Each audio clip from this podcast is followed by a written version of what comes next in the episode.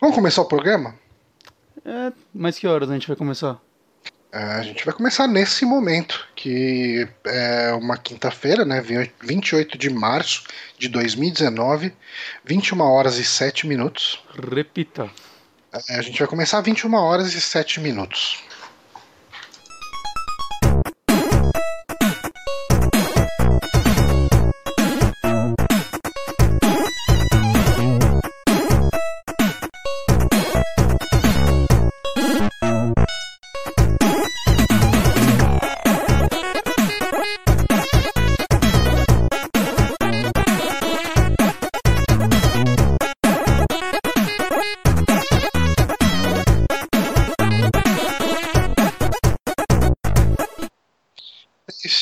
Estamos no ar com mais um saque aqui no canal do Super Amigos no Twitch. É, no Twitch a gente fala canal também, né?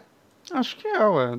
É, deve ser um Eu canal. não sei, porque às vezes tem uns nomes diferentes, né, cara? Uhum. Tipo, ah, as pessoas gostam de falar no YouTube que tem inscritos, né? A gente costuma falar de ouvintes, mas lá no YouTube são inscritos. Sim, porque. Tem umas são nomenclaturas. ouvintes, que eles veem a gente. Eles vêm também, São né? espectadores. Espectador, mas as pessoas falam inscritos. Mesmo que as pessoas não sejam inscritas. É. É uma forma dizer. de dar um- um Será que tem muita gente que acompanha a gente sei. sem inscrever? Eles falam, não vou me inscrever, mas vou acessar.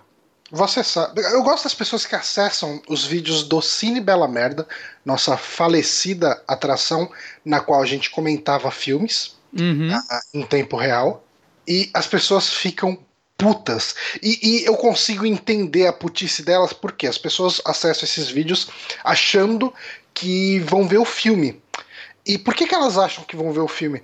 Porque o vídeo dura mais ou menos o mesmo tanto que o filme. Hum, é, isso é verdade.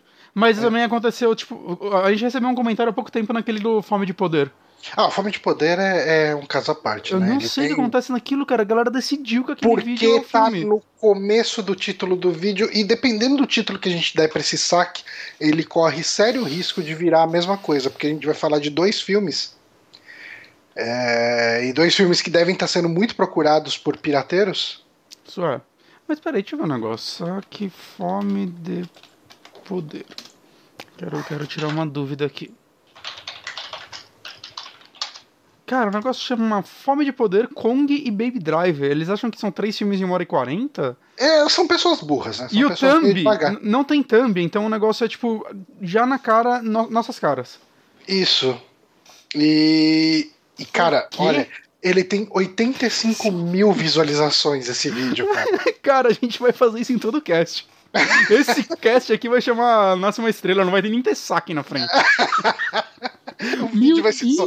Nossa, miséria, a gente bota o thumbnail da Lady Gaga. 85 mil, eu não esperava isso. O, o Cine Bela Merda, cara, ele é tão bizarro também, né? Que o Cine Bela Merda tá em torno dos 8 mil. Que. Mas bateu do Scooby-Doo, lembra do Scooby-Doo? Ele não tá mais aqui, né? Ou a gente passou de volta? Não, acho que sim. O do Scooby-Doo é 15 mil, eu achava que era o nosso maior vídeo. Não, Caralho, não. 85 mil! 8 mil, cara. Eu, eu aguento uns xingamentos por tudo isso de pessoas assistindo a gente. O problema é dia. que ele derruba a qualidade do canal por causa do, do bounce, né? A gente derruba a qualidade do canal, cara, relaxa. Verdade também. Pelo menos aqui de- derruba com um número da hora. Caralho! Ma- mas é uma boa. Eu gosto de responder sempre esses vídeos, esses comentários da galera. Você deve reparar, né, que eu respondo. O último que teve foi o Renildo Bispo. Ele comentou. E- Ah, não, esse aqui é de nove meses atrás. É, então teve um esses dias, mas ele sumiu. Tem um Gustavo Souza aqui que mandou um que bosta. Daí eu mandei uma carinha triste pra ele. Acho que você mandou essa carinha triste. então. Ah, não. Bando de babaca vão honrar essa barba que tem na cara. Alguém escreveu. Eu mandei Nossa, só esse- um meu brigue. e aí ele sumiu. Ah, cara, essa várzea, né? Ai, ai. Ah, mas, cara, eu, eu, eu ia puxar um assunto completamente aleatório. é, que é referente a uma discussão que eu tava tendo hoje. Você não conhece o Vitor Kahn, né? Não, com certeza. Hum, tipo, pelo menos assim, ao vivo, imagino que não, porque ele começou a mais ou menos sair com a gente numa época em que você já não saía mais com a gente mesmo ali do a panelinha do Eric Seika. Hum, vocês me trouxeram É. da panela, eu não saio mesmo. Exatamente. E o Khan, ele é um ilustrador, ele faz uns desenhos bem maneiros, assim, faz umas camisetas muito foda. E a gente estava discutindo hoje, por algum motivo, sobre Seven Boys versus uh, Panko. Que, você sabe, assim, nos anos 80 e 90 tinha a Seven Boys, né? Uhum. E, e a Seven Boys era de dois irmãos e eles se separaram, um deles manteve a marca Seven Boys e o outro criou a marca Panko. E de repente todos os pães da Seven Boys aqui em São Paulo viraram Panko. E eu tava lendo a respeito disso, que aconteceu é que eles fizeram uma ruptura meio que amigável naquela época, e um deles foi uh, um deles ficou com São Paulo e Rio e tal, e ficou usando a marca Panko, e o outro ficou com Minas, acho que Goiás, outros estados, usando a marca Seven Boys. Até, acho que 2002 foi quando acabou esse, uh, esse acordo, e agora a gente consegue encontrar no mercado Seven Boys e Panko, certo? Hum, certo. E em algum momento eu virei pro Khan e falei. Khan, é, tipo, duvido você fazer um doodle do, do dos mascotes dos. Uh, do, como se diz? Os mascotes de, de comida feia, né? De, de comida zoada, de snackinho, essas coisas. Aí, eu não sei como que eu vou poder te mandar. Você tá com o Telegram aberto fácil? Posso estar. Tá, eu vou te mandar uma primeira imagem que ele fez, que é o garotinho do Seven Boys, o pãozinho do Kim e o Fofura. Hum. Eu quero que você veja essa primeira imagem, se possível, uh, transmita para os nossos queridos espectadores do Twitch. Não. Não é possível? Não, é sim, mas é que você não chega a imagem. Não, não pode ser? Não pode ser. Eu posso fazer o seguinte. A imagem tá... chega no celular, mas não tá chegando no computador. Aí. aí... Eu, po eu posso fazer o ah, seguinte. Chegou. Ah, eu posso copiar o link do Twitch. Não, não, eu vou meter na tela aqui, relaxa. Mas daí eu vou colocar o link também ali no, no, no chat. Não quero. Você vai deixar só aqui. Se você colocar no chat, eu vou embora. Ah, rapaz, não vai embora não, fica aí. Olha aí. Não vai embora. Coloquei, tá entre nós dois. É uma boa imagem. Então, esse aqui do meio é o pãozinho da Kim. Já comeu pão Kim? Cara, de nome eu não conheço. O que é o ele pão Kim? É, ele é o pão mais barato que vende no mercado, pelo menos no Carrefour. Kim, como escreve? K-I-M. Pão Kim. E daí ele tem esse esse mascote, que é esse pãozinho feliz aí. e daí a gente tem o fofura aí que tá com as pernas meio peludas. Eu vou colocar isso na imagem, cara. Que é incrível. E tipo, por algum motivo, subiram essa imagem no Google e escreveram embaixo foto em alta resolução. Porque... Ah, eu achei essa mesma imagem. Esse foto em alta resolução é excelente. Pra você saber que essa foto é em alta resolução. Deixa eu colocar ele aqui na carinha do Kim. E quais são os outros? Os outros, é o Seven Boys, né? E o Fofura. Seven Boys, se eu escrever só isso, acho que vai. Aqui, pão. Ah, o Seven Boys vai vir Seven Boys, cara. Tem que Bisnaguinha é Seven Boys, serve? Bisnaguinha é Seven achei Boys. Achei o pão, achei o pão também. Ah, o Seven Boys já vi. Já vi essa, essa logo aqui. Porra, lógico que você viu. Salvar a imagem como, tô lutando. Tô lutando. Nossa, salvou como HTML. Aí você quer me derrubar. Aí fode, né? O, o, Google tem uns que ele não, não deixa a gente salvar mais. Uhum. Tem que ir no site. Quem vai no site hoje em dia? Tem que acabar o site, tem que ser só o Google. O Seven Boys, tá. Pera aí, olha ele aqui na tela, gente. Só para vocês não perderem o tracking. Uhum. É esse rapaz aqui, esse moçoilo. Vamos ver como está na transmissão. Ah, mas esse Seven Boys tá errado. É, é que é o Seven Boys da logo, né? É, mas aí você quer me fuder. Não, mas tudo bem, pode, pode deixar assim. E o Fofura, né? Ah, não, peraí, você não quer me fuder, não. Agora tá incrível. Salvar imagem. Você achou uma foto em alta resolução? Achei uma foto melhor do que alta resolução. Deixa eu deletar essa. Ah, deletei errado. Enquanto isso, no chat, hum... a Bela Gonzaga disse que Boloquim é o melhor. Espera aí que eu fiz merda, gente. Às vezes eu faço merda, é bem raro. Tipo quando eu fodo meu Nintendo Switch e eu não consigo mais comprar jogo nele, bem raro, mas isso acontece. Ah, tudo bem. Vai dar tudo certo, cara. vai. Aí, ó, que bonito. E o salgadinho fofura. Salgadinho fofura que é aquele salgadinho que dá aquela assada na boca. Que ele é feito do mais puro isopor. Porra, esse aqui tá com transparência ainda. Porra, aí sim. Dá hein? pra ajeitar agora do negócio que. Eu não sei porque eu tô fazendo isso, né? A gente tá meio, acho que, ocioso nesse programa. Não, não, tá ótimo, cara. Eu acho que é isso que o pessoal quer acompanhar aqui. Quando. Não dá pra rodar no, no- nessa porra, né? Putz, cara, é exigir demais acho que é demais do. do, do, do Mas OBS. ficou legal, né? que parece que ele tá é bem de, louco. ele já é de graça, né? Então, vamos pedir pra eles girar O outro é o. Eu esqueci o nome. É o Fofura? O outro fofura. Procurei pro salgadinho fofura. Logo. Vamos ver se tem só. Nossa, mas. Não, bebê fofura não, porra. Salgadinho fofura logo. Não tem logo. Ah, oh, oh, peraí. Eu não sei se é o fofura ou é o Lucky, velho. Salgadinho. Não, é o fofura. É o É fofura. o fofura mesmo, né? Mas o fofura eu não acho só uma. Será que eu consigo achar só um mascote? Mascote. Claro que não. Quem salva? Ah, Tem, ah, tem um da hora aqui. Nossa, isso aqui tá incrível.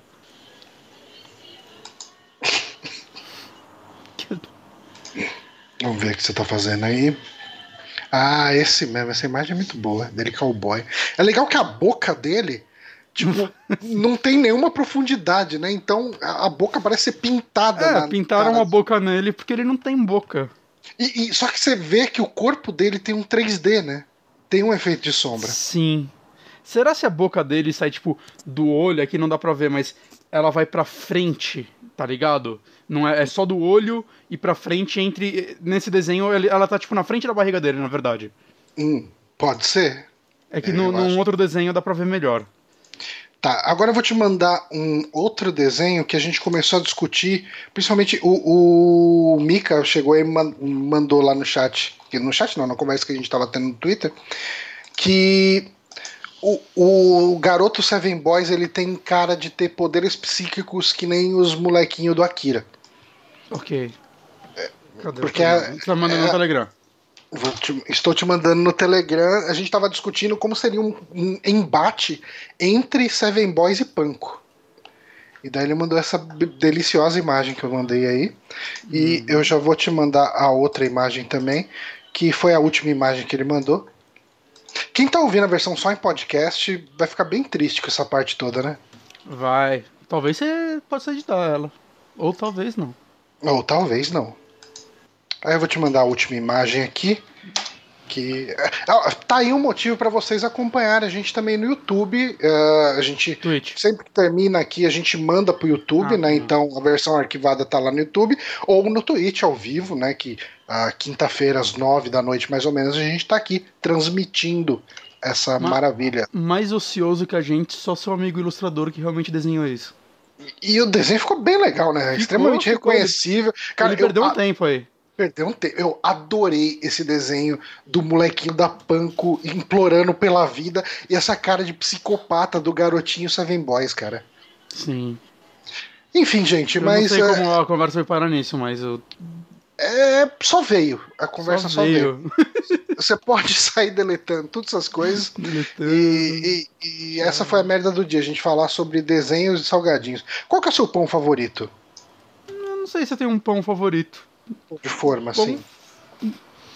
Cara, eu não sei. Não sei se eu tenho um pão favorito. Eu não. Eu, eu vou e compro um pão, assim. Eu nunca. Eu gosto muito do. Eu olho o preço. do- Eu gosto do artesano. Artesano? O artesano. Pera, o artesano é o da Pullman ou é o da Vicky Bold? Vamos ver aqui. É que tem dois. Ah, tá. Eu chamo ele de pão fofinho. Ele é muito bom mesmo. Ele, ele é muito Tá, fofo. tá. O- Esse o- é meu favorito. Pronto. Ele é muito fofo. Cara, dá pra você deitar nele. É, cara, dá vontade de lamber o pão antes de comer. De tão fofo que ele é. Isso não faz nem sentido, mas. Pode lamber ele. Mas você pode. É esse aqui, tá pra todo mundo esse comercial do pão artesano. Pão artesano. A gente fez comercial de muitos pães aqui: do Kim, do Seven Boys, do Esse, Panko. esse pão é bom mesmo, cara. Esse pão é demais. Pronto, cara. eu, tô, eu tava errado. Eu tenho um pão favorito. É que faz um tempo que a gente não compra ele porque ele é meio caro. Ele é. Mas assim, cara, ultimamente ele não tá tão caro assim, não. Tipo, geralmente. ah, vai, eu costumo comprar pão integral. Ele tá saindo o mesmo preço de um pão integral. E como ele é fofinho e gostoso. Nossa, a Bela falou é, pão de milho, cara. Pão de milho e pão de coco. Puta que pariu. Hum, não sou tão fã. Ah, pão de coco eu amo, cara. Eu amo. De coco coco eu acho que eu nunca comi, porque eu não gosto de coco. Você não gosta de coco, né? É, mas pão de milho hum, não sou muito fã. Eu, tipo, como quando é o único que tem, Mas, ah, não sei, é, é um que eu pego só a meia fatia quando eu vou comer. Só pra Ah, comer eu- algo, porque eu acho muito forte. Adoro. Eu adoro, cara. Eu, eu acho que, sei lá, o que eu gosto de milho é creme de milho. Creme de milho é da hora. Creme de milho, eu tava discutindo sobre creme de milho do Suquia hoje. Nunca comi o creme de milho do suquia. É bom, é gostoso. É Ok. gostoso. Vamos parar de falar de comida? Vamos. Hoje, Vamos falar do quê? Você quer falar da merda do dia ou a gente não precisa? A gente já gastou tempo suficiente? Acho que a gente já gastou bastante tempo, né? É 9h20. Tá. ah, vamos falar então das indicações? Começa Posso? você. Começar com a indicação mais desgraçada Hum. e, e daí depois a gente fica feliz? Ah, tá. Eu não vou poder passar vídeo dessa, então. Eu não lembro o nome dela. É, cham- Em português ficou como Deixando Neverland. Ah, em inglês é Living Neverland. Procura a capa dele aí. Uhum. E daí deixa aí e já era. Neverland não é o nome do, do filme do. Não, é Finding Neverland. Daquele É, filme com Johnny Depp. Never- É, não, não. Que é sobre é, o criador do Ali, da Alice. Isso, eu acho que é isso. Mas o, É, o documentário é um bom é Living Neverland. Porra, mas aí a foto em 200x é difícil, né? E É, né? 30 por. Ah, tudo bem, você vai acertando aí enquanto isso eu vou Sim. falando. Bom, ah, pra quem não sabe do que se trata, ele é um documentário dirigido por Dan Reed, lançado em janeiro de 2019, né, janeiro desse ano, nos Estados Unidos. Aqui no Brasil ele foi transmitido em 16 de março ah, na HBO, né, ele é um documentário com produção da HBO. Ah, é? é? Não sabia. Ele é bem grande, cara. São duas partes, somando as duas dá quase quatro horas. É dois filmes. São dois filmes, cara. São dois filmes. A primeira parte mostra mais ou menos como esses moleques conheceram o Michael Jackson, como que foi o início da relação deles com o Michael Jackson. E o segundo é a desgraça total, né? Cara, a capa desse negócio é só uma tela branca escrita Li- Living Neverland. Aí é difícil. É, é, não precisa de mais que isso, né? Será que você não precisa? E eu não tô conseguindo abrir ela. Você pode colocar uma foto do Michael Jackson com uma criança.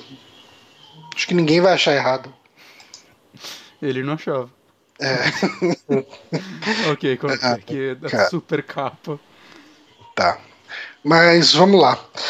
Cara, ah, eu acho que a gente pode começar isso com. Não, vamos só terminar de dar o serviço aqui, né? O É, é esse? Esse tá. documentário? O documentário ele ahn, mostra os depoimentos de principalmente duas vítimas, eh, duas supostas, vamos usar sempre suposto aí, né? Ou toda vez que a gente falar aqui, a gente está falando como suposto, porque não existem provas absolutamente concretas de nada do que foi exposto ali. Uhum. Mas a gente tem duas vítimas dos abusos do Michael Jackson. Um deles é o James Safechuck, que é um, um americano, hoje em dia ele tem uns 40 anos, acho que ele tem dois filhos. Eu, eu tô procurando o meu outro vídeo aqui e eu esqueci quando eu mudo a tela todo mundo vê, então todo mundo já sabe qual é o próximo vídeo, porque tá, Ah, é. tá passando um monte de Sekiro aqui pra galera. Ó, o, o Axel BRBR falou que Finding Neverland é sobre o criador de Peter Pan, na verdade. Isso, isso, isso. É um bom filme.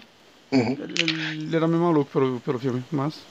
Tá, mas voltando aqui, o, o Living Neverland, ele fala sobre esses dois caras, né, o James Safechuck e o Wade Robson, que eles, em tese, foram abusados aí pelo Michael Jackson. Ah, o, o Wade Robson, se não me engano, foi dos 7 aos 14 e o James foi dos 10 aos 14. Hum. Ahn, Um deles é famoso, né? Em, Sim, sim. Na área profissional, né? É, o Wade Robson, ele foi coreógrafo da Britney Spears, ele foi coreógrafo do NSYNC, ele foi, se não me engano, jurado do American Idol, ah, e... E a história dele já era conhecida Não. época? Ele revelou Não. agora isso? Então, aí que tá.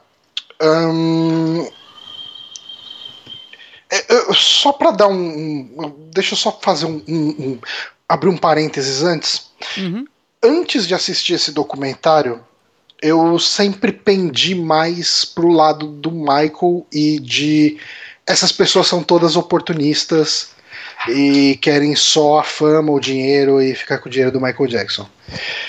Ah, assistindo esse documentário, eu, começo, eu comecei a ter muitas dúvidas em relação a isso. É, vale dizer que o documentário, de certa forma, ele não apresenta uma resposta concreta, né? Tipo, o ponto de vista de duas pessoas. É. é a história de duas pessoas, né, contando sobre isso. Mas é aquele negócio de, tipo, não existir não. provas até hoje. É, ele é. Ele. A história que esse documentário conta é: essas pessoas foram abusadas.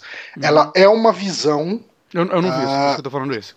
Tá, então, ela é uma visão para falar que o Michael abusou sim. Tipo, uhum. só que a gente não tem. Não tem a prova definitiva e eu acho que nunca vai ter. Não tem tá? como, né, cara? Tipo, é, é, esse tipo de evidência ser guardado. Ao menos que ele tenha filmado e achem as filmagens, não. É, é. é um negócio que não tem como provar. Exato.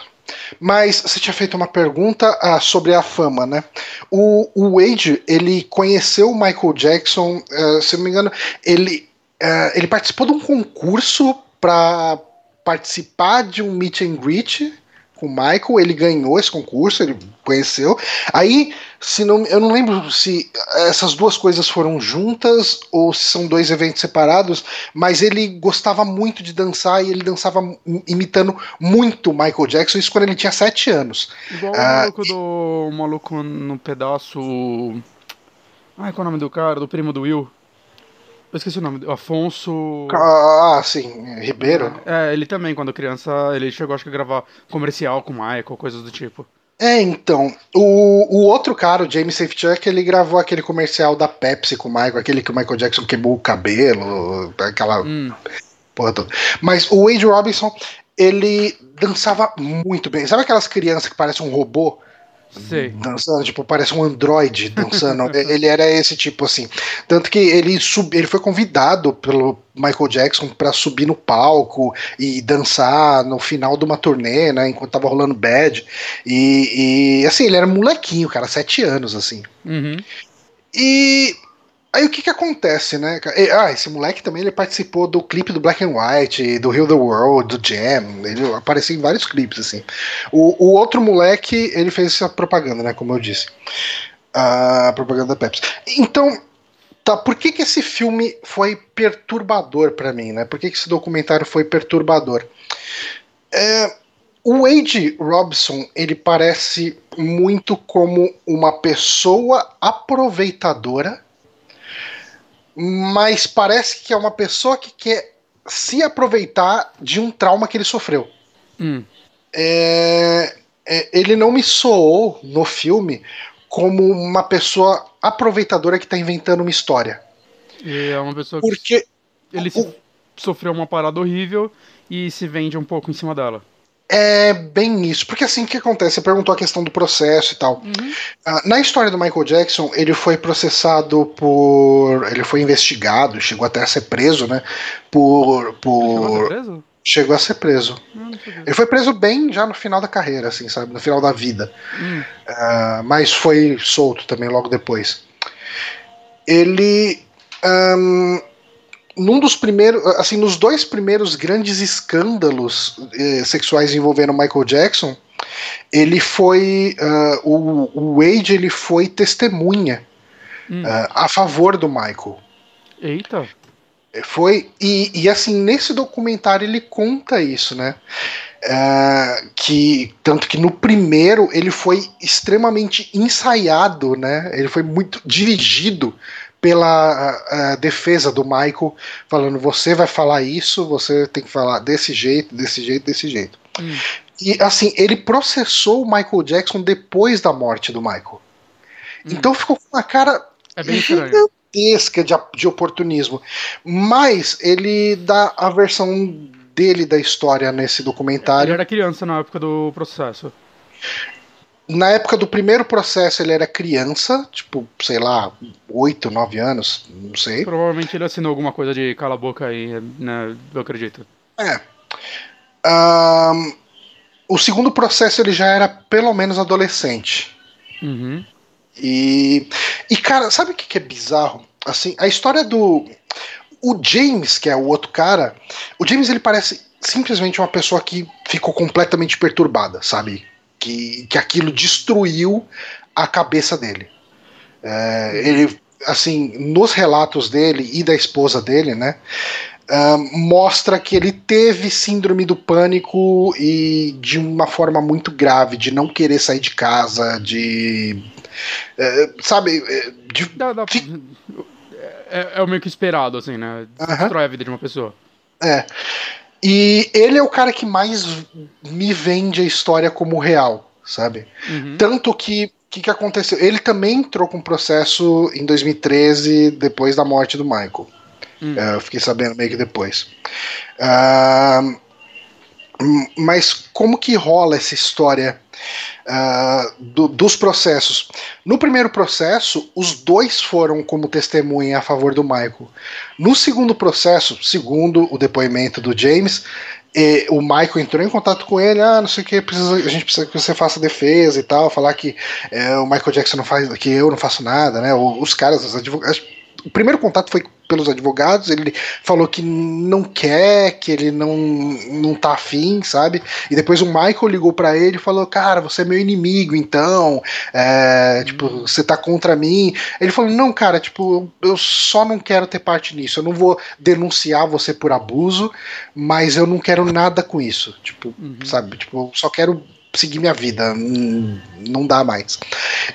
E esse é o James, né? O Wade, que é o outro lá, o coreógrafo e tal, Uh, a história que ele vende é que ele, até os últimos momentos, ele era apaixonado pelo Michael uh, como um ídolo, como um modelo, como um deus e como um par romântico.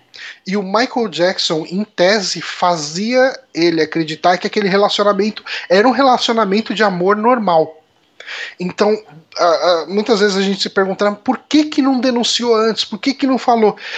Na verdade, que o Wade Robinson vende, ele era uma criança, um adolescente apaixonado pelo Michael. E assim, na versão dele, o Michael falava: se você falar uh, para alguém o que a gente faz, as pessoas vão querer prender eu e você. As pessoas vão jogar nós dois na cadeia, sabe? E, e eles entravam em pânico. Assim. E, cara, assim, eu falando, é, não. Eu, eu não vou passar uh, nenhuma, nenhum do sentimento ou da verdade ou da falta de verdade que o documentário passa no final das contas. Mas assistindo, cara, uh, é, é, é aquilo que eu falei.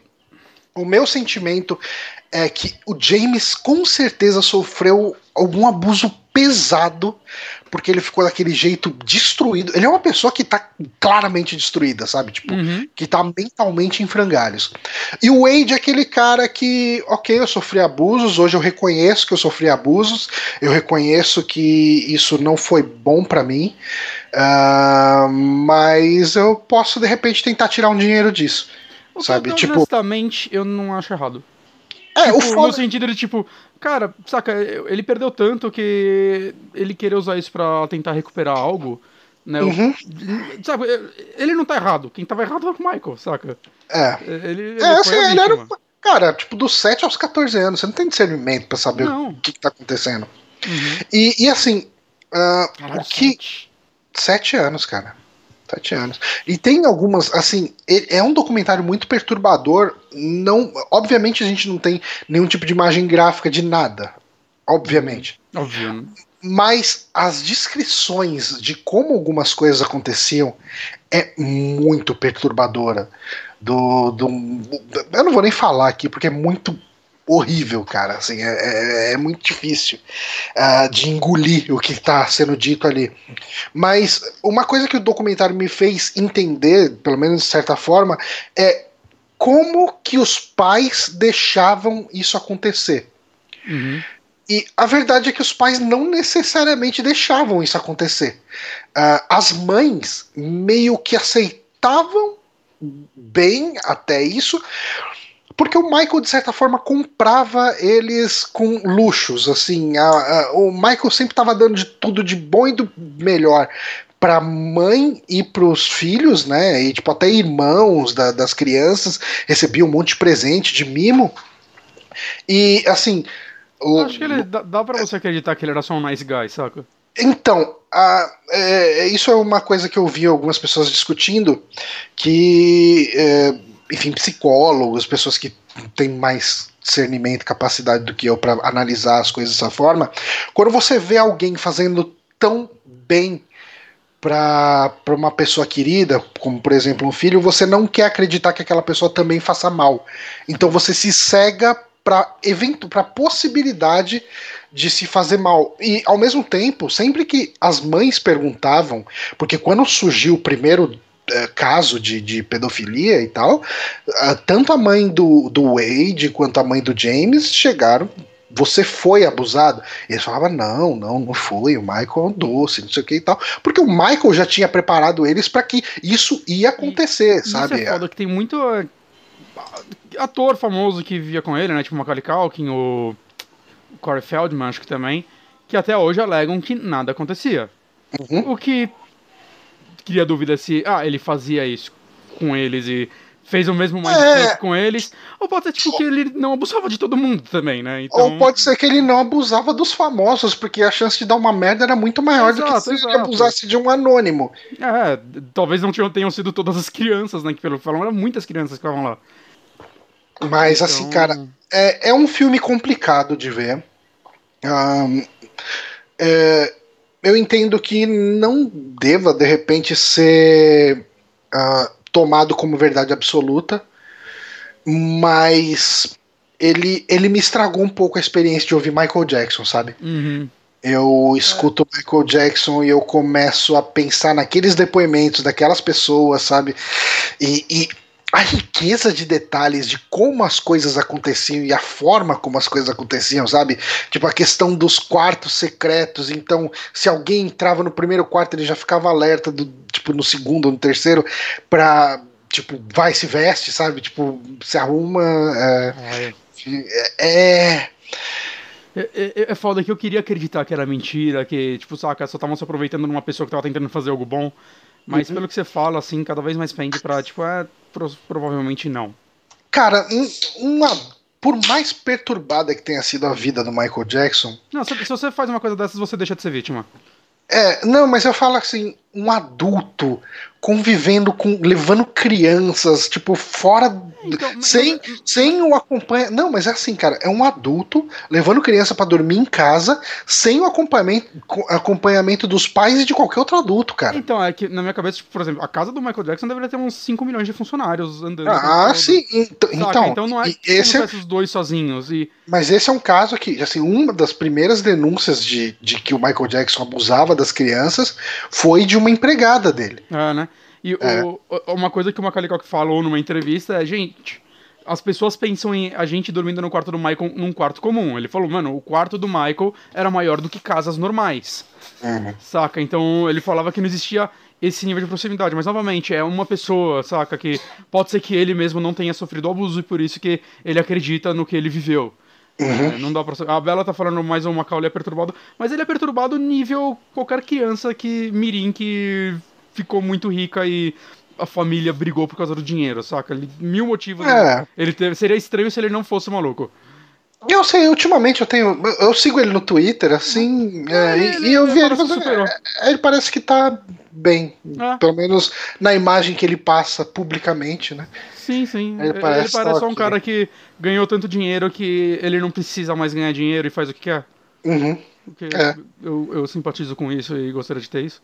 Eu gostaria também, eu acho que é uma meta de vida. Uhum. Virar um ator mirim. Eu, é. eu tô trabalhando nisso. É que vale lembrar que o Macaulay Culkin não era só um ator mirim, né? Ele era um negócio é, é, assombroso. Era... Ah, sim. Ele foi um fenômeno. Toda criança queria ser o Macaulay Culkin Exato. Na, naquela época. Eu, então. acho que é a maior criança, vai, ator mirim que eu já vi, assim, em vida. É um negócio muito... Foi muito grande o que ele foi nos anos 90, né, mano? Foi, foi, cara. Foi, foi a Maísa do seu tempo. É, eu, eu, ia falar o Justin Bieber, mas acho que o Justin Bieber conseguiu virar mais babaca. mas, cara, é isso. Living Neverland, ele é um documentário difícil de assistir. É, ele tem potencial para mudar a cabeça de alguém que acredita na, na inocência do Michael Jackson. Uhum. Mas não, não, ele tem potencial. Não tô falando que ele vai mudar a cabeça de todo mundo. Uh, algumas pessoas, eu vi algumas pessoas falando que na verdade o James ele é zoado daquele jeito porque ele é um músico frustrado que nunca conseguiu fazer sucesso e não têm síndrome do pânico meter... por falhar profissionalmente desse jeito. É, então. Queriam isso. É, é. Enfim, Na verdade, cara, as pessoas podem falhar profissionalmente por terem síndrome do pânico. É mais fácil do que o contrário. se eu tiver que dar o benefício da dúvida pra alguém, nesse caso, eu vou dar pras crianças que dormiam sem os pais na casa de um cara estranho pra caralho, como possivelmente esse cara tentava fazer alguma coisa com essas crianças. Caralho, só a Bela fez um comentário meio incrível aqui, que eu não sabia. Ela falou: Você sabe quando a Liz fez propaganda? Primeiro eu não sabia que a Liz tinha feito propaganda, olha só. Nossa, mas ela tem cara de uma pessoa que fez propaganda, né? Tem, De uma cara. criança. Ela é muito bonita, Se cara. eu Tá fosse louco. a gente, eu claramente escolheria ela. Mas enfim, abrimos uma conta só pra ela porque o juiz não permite depósito de cachê na conta de responsável só pela, por conta da história do Macaulay. Caralho, É. que, É, que pesado, cara, né, é- cara? É, legal, é um resguardo. legal, cara, é legal, Assim, pra, pra quem, pra quem é pai responsável, que nem a Bela e o Bronco, cara, tipo, Não. você ter a garantia daquele dinheiro ahn, Para Tipo, criança. pra, é pra criança, você fala, porra, que bom, essa criança não. vai poder usar esse dinheiro depois, vai ter uma coisa legal. Mas quer dizer, é legal. É uma pena que isso só aconteceu porque alguém se fudeu tanto, saca? Ah, certeza. Tinha, que, tipo, caralho, demorou muito pra pensarem nisso. Foi, foi muito ator mirim entrando pras drogas pra isso acontecer, cara. Bela, depois eu quero ver que propaganda que, que É, Tem no. YouTube? Manda pra É. gente.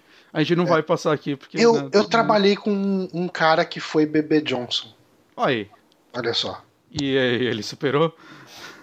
Ó, cara, é- se ele superou o sobrenome dele, que é Boquete, ele supera qualquer coisa. Caralho. Caralho, ele nasceu pronto pra. Tipo, a vida já deu um tapa nele assim que ele nasceu. Antes do tapa do, É. do médico, foi o nome. Pois é, cara. É, enfim, mas é isso. Living Neverland é um filme difícil de assistir, mas ahm, ele é, é aquele filme desgraçado que você não consegue parar de olhar pra tela. Uhum. É, eu, eu, eu pretendo ver ele. Eu, eu tô meio receoso, porque deve ser um negócio muito pesado, mas eu, eu pretendo ver, assim, eu quero É. ver esse outro ponto de vista. Que é fácil a gente gostar de um artista e só ouvir as, as opiniões que nos agradam dele. Porque isso é uma coisa. Eu até tava ouvindo o pessoal do o Overloader lá, o bilheteria especial das meninas, né, que eles gravaram esse mês. Elas falaram de Living Neverland lá. Hum. E, e é engraçado como pessoas que só conhecem o Michael Jackson, ah, como essa imagem pública, né, esse cantor, esse showman, esse artista, ah, correm para defender, falando que ele não faria nada disso, mas eles se baseiam unicamente na imagem pública que a gente conhece do Michael Jackson. Tipo, E- Eu acho que dá pra ir um pouco além, saca? Quando você vê. Até quando se você vê entrevistas e é, a história de vida dele, você também quer acreditar na inocência dele, porque. É é foda você pensar que uma vítima virou um predador, saca? Aham. O que é algo que acontece muito, infelizmente, né? É, Algo fudeu a cabeça dele e ele se tornou o que ele se tornou. Mas, saca, a gente não quer acreditar que a é, vítima é virou o Michael, vilão. né, cara? É o rei do pop. O cara tem umas músicas maravilhosas, mas é isso. É foda, cara. É... é foda que eu gosto de Michael Jackson, saca? Eu não costumo ouvir também, muito pra pop. caralho, eu tenho mano. CDs dele, eu não sei, cara. eu- Ele é um músico incrível. Cara, em algum Saca, lugar mas- eu tenho uma foto minha vestida de Michael Jackson quando era criança. Né? É, é, esse é o nível, cara. E é, foda. E não, não tô falando, meu Deus, parem de ouvir Michael Jackson, mesmo porque ele não recebe mais esse dinheiro. É, assim, No pior das hipóteses, o dinheiro agora vai pros filhos dele, que talvez mereçam, não sei. e os filhos dele estão processando a galera da, Tão. do documentário. É que é foda, né, cara? O cara acreditar que o próprio pai fez uma coisa dessas também deve ser. É, é a outra camada de. É, Ser de, de foda. mindfuck. Se pra um fã é difícil aceitar, imagina pra, pro filho. Uhum. né? É, é outro motivo que dá, tipo, ah, eu gostaria que ele fosse inocente, saca? Eu não queria que essa família passasse por isso. Pessoas que não tem nada a ver com isso. É, Né, é mas- bem isso mesmo. Mas enfim. Mas enfim, ah, vamos falar de Sekiro? Não, né? Por que não? Já que a gente falou de sexo. Tchussum. Tchussum. Tchussum.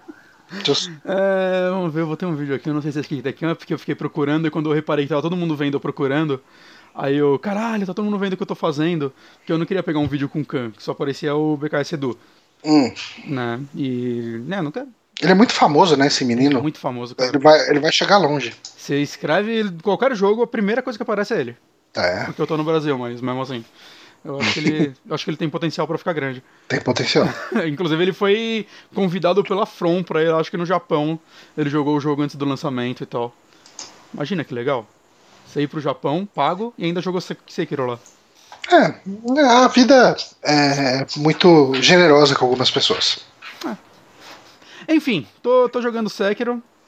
Devo estar com quase 20 horas dele, que foi o que eu joguei. Eu joguei umas 15 em dois dias. Ok. E é bom, cara. Quem diria? Para que tá É, ele tá. é, Ele tá bem avaliado, né? Tanto tá que- qualidade de nada esse vídeo, 300p. Aí ninguém quer ver em 300p. Agora eu tava dando load em 300p, agora eu coloquei em 1080. Só pra piorar. Hum. Mas você ainda não pegou ele, né, Johnny? Não, e pelo andar da carruagem Nunca vai ser jogar. difícil. É, cara, assim, a gente chegou a conversar um pouquinho sobre ele quando a gente jogou na BGS, né? A gente jogou 10 minutos dele e tinha e achava que tinha alguma opinião formada sobre o jogo. Aham. E, assim, o que a gente debateu bastante, um, foi o combate, né? E dois, Uhum. como ele parecia ser bem diferente de Souls. Uau, tá dando umas travadas o vídeo no, no Twitch. Não Hum. aqui, mas no Twitch tá. Eu coloquei em 480p. E é isso aí. Tá, tudo bem. Aqui pra mim tá rodando bem, mas enfim. Quem... Ah, não? É, ok.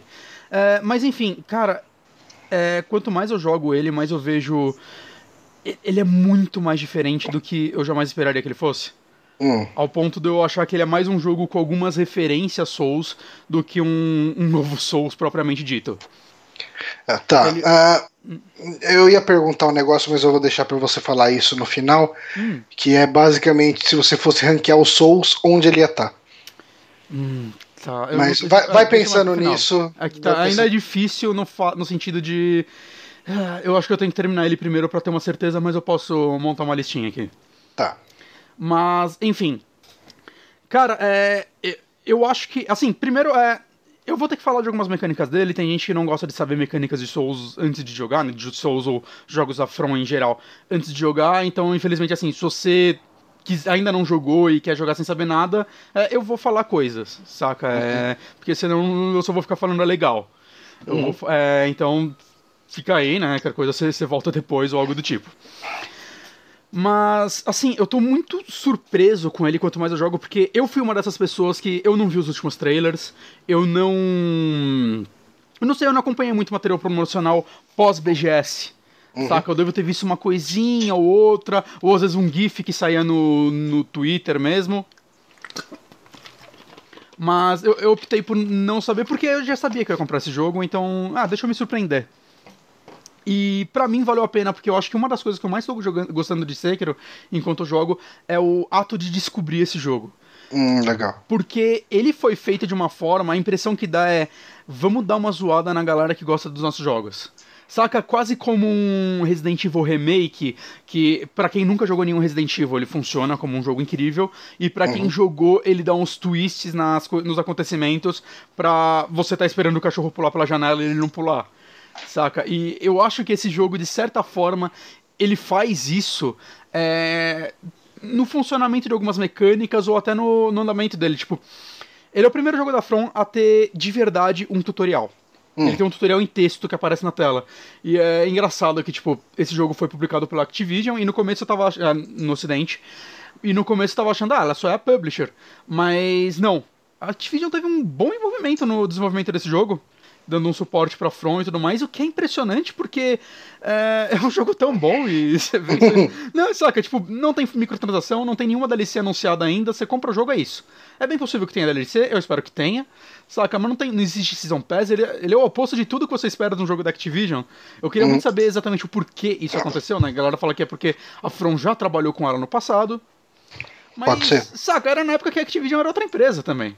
É, eu não sei como essa parceria aconteceu, mas uma das coisas que a Activision falou, né, os caras da acho que ficavam mandando as builds pra ele, eles ficavam dando um feedback, ainda que a From eles tenham falado que eles tinham sim 100% de liberdade, né, o máximo que a Activision fazia era dar feedback e opiniões, né, o, o- acho que o Miyazaki mesmo ele falou, a partir da tela de presa start é um jogo nosso. Saca? É, Mas uma das coisas que a Activision falou pra eles falou: Meu, eu acho que esse jogo precisa de um tutorial. E o Miyazaki não queria colocar. Ok. E conforme eles foram fazendo o jogo, e obviamente passando pro playtest e tudo mais, eles foram vendo que talvez fosse necessário, né? E eles tentaram chegar no meio termo de não ser um tutorial daqueles extremamente invasivos, tipo, que a Ubisoft fazia bastante, ainda faz, mas, saca, fazia naquele nível extremo. Né, de muito texto e, querer te explicar cada coisinha. É, eles falaram uma que eles queriam que chegar no negócio. perguntar. que- eles falaram assim: "Ah, eu sei que existem fãs nossos que gostam. Que acompanham nossos jogos e gostam de descobrir as coisas desde as mecânicas, né? Sozinhos e tudo mais. Só que eles sentiram uma necessidade de, tipo. Ele é muito mais profundo do que outros Souls em mecânica.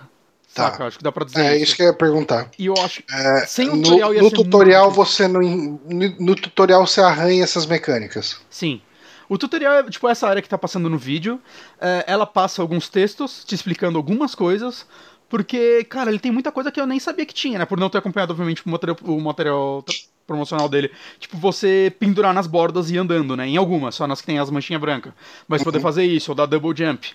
Saca? E são mecânicas que elas não são automáticas. Saca? É, pra você segurar numa borda, você, depois de pular, você tem que segurar quadrado. No, no Play 4 quadrado, por exemplo. Né? E o jogo, tipo, eu acho que sem um tutorial te explicando isso, não sei se você ia testar isso, é, se você já jogou Hum. outros jogos da franquia que mal tinha um pulo, né? Tinha aquele pulo todo Certo. quebrado do jogo que parecia mais um migué do que um pulo. Eu não gostava Aham. dessas partes dos jogos antigos, quando envolviam parte de plataforma e tudo mais. Então eu acho que é necessário sim explicar isso. É uma coisa que muita gente tá sofrendo nele no começo, que jogou os outros jogos, é você quer jogar ele como Souls. E, então esse jogo ele tem que te ensinar sim as mecânicas de parry dele, que são muito mais complexas e profundas, né? Tem, é, ele é um jogo. O Souls basicamente é um jogo de. As mecânicas eles são muito, muito simples, né? Apesar de funcionarem muito bem. Você tem um ataque fraco, um ataque forte, defesa, parry e esquiva. É isso, Hum. basicamente, certo? Uhum. E, e basicamente o Souls é um jogo de você achar uma abertura no personagem pra acertar seu golpe. O Sekiro é muito mais um jogo de você criar essa abertura, você fazer essa abertura no- nos ataques do inimigo. Porque, por exemplo, quando você esquiva agora, não tem todos aqueles frames de invencibilidade. Parece que tem ainda, mas é bem pouco. Então a esquiva, por exemplo, no Soul, se o cara vai te dar uma espadada pelo lado direito, você vai querer esquivar pelo lado da espadada dele. Que seus frames de invencibilidade vai pegar os primeiros frames de ataque dele, por exemplo, e você não vai ter um golpe.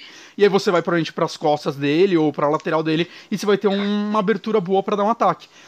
No Sekiro eu sinto que, por exemplo, se você for querer esquivar e nem é o modo mais é, recomendado de se jogar, é melhor você ir pro outro lado, tentar não tomar o golpe, porque muito provavelmente você vai tomar essa porrada. Ao menos você tem um frame perfeito, assim, de desse ataque. Você tem muito mais frame que de invencibilidade, eu sinto isso jogando, é, no pulo do que na esquiva. Hum. E, por exemplo, na parte que ele é meio obtuso, por exemplo... eu Mas não- é, Oi. você consegue substituir. Fazer essa substituição de esquiva por pulo? Consegue. Não 100%, porque o jogo é muito mais sobre você quebrar a defesa do inimigo. Então Ok. a forma que ele mais. Isso daí é muito mais pra você ganhar uma abertura pra você se curar, eu sinto, Hum. do que pra isso. O que acontece é que uma coisa que ele não explica, ou pelo menos eu pulei essa explicação, não entendi direito na época, é que se você pular e usar o double jump, não o double jump, né, na verdade você pular na parede e apertar de novo o pulo, ele dá um wall jump. Uhum. Se você fizer isso na direção do inimigo, você vai pular na cabeça dele. E Hum. isso serve às vezes pra você quebrar alguns ataques dele. Tem alguns Ah, ataques legal. que o tutorial te fala que não tem como defender. É mentira, tem como defender, mas é só muito difícil. Uhum. É, a melhor forma de você evitar esses ataques antes de você comprar uma habilidade é você pular na cabeça do inimigo, que aí você quebra na hora esse ataque dele. Você cria uma abertura, por exemplo. Então é esse tipo de. Eu acho que a esquiva e o pulo funcionam muito mais com isso. Ou pra você manter uma certa distância e tudo mais. O lance desse jogo também é do combate é enquanto Souls tem, saca, centenas de armas e Bloodborne tem algumas dezenas, esse você só tem essa espada. É a Hum. única arma do jogo. E a única arma do jogo é a arma primária, tô querendo dizer. Hum. E eu sinto que por causa disso, cara, é, ela tem uma profundidade tão grande, porque que acontece? Agora você, quando você sobe de level, você não sobe mais. Você não é mais. Vamos acumular souls para comprar um ponto de força, um ponto de defesa e coisas do tipo. Hum. Agora você tem uma barra que sempre que ela enche, você ganha uma quantidade X de experiência, você ganha uma skill. sempre que você morre nesse jogo, ele não tem mais o, o que eles chamam, acho que, de Corpse Run, né? Que é, antigamente você morria, você podia voltar onde você morreu e recuperar suas souls. Não. Você morreu aqui, você perde metade da sua experiência e metade da, do dinheiro. Você não recupera isso. Ok. Perdeu metade. Se você ganhou experiência o bastante para ganhar uma skill point, você não perde essa skill point. Então você vai, no máximo, chegar a, a zero, a um, na verdade, né? Que vai ser cortando pela metade. Então, você vai estar, sei lá, com dois, um, e acho que morrendo com um você não perde nada, porque você já tá com um. Né? Você vai chegar nisso que seria para você ganhar a próxima. Nessa atual, você não perde. É, o que você já ganhou, você não perde. E essa parte de skill do jogo é muito mais. É... São habilidades que você compra agora. Hum. Então, é, por exemplo, eu falei desses ataques que no começo não tem defesa, né? Tem mais de um. Mas um deles, que é uma das habilidades mais da hora de se comprar, é, é uma estocada, por exemplo. O cara que tá com lança, ele vai te estocar. Né? O Uhum. cara pode ter uns caras que tem um chute pra fazer isso, é um golpe específico. Sempre que o inimigo vai dar, aparece uma marca escrito alguma coisa em vermelho na cabeça dele. Tem uma habilidade que você compra que é muito legal, que acontece sempre que ele dá esse ataque, você esquiva pra frente na direção do golpe dele. Com isso, você, por exemplo, se o cara tá com uma lança, você vai pisar em cima da lança dele. E é uma abertura gigantesca que é, os inimigos mais fracos você vai poder dar um hit kill nele. Ah, que Tá, é é tipo um super parry. E inimigos mais fortes, o que acontece? O combate desse jogo ele não tem stamina, como nos outros, o que é bom, que você pode correr à vontade, por exemplo.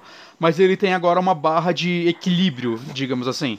Hum. E o inimigo, conforme ele vai te batendo, vocês vão trocando golpes, é, vai enchendo essa barra de equilíbrio dos dois. Quando ela tá 100% cheia, é, você cria uma abertura pra você dar um golpe que é um hit kill.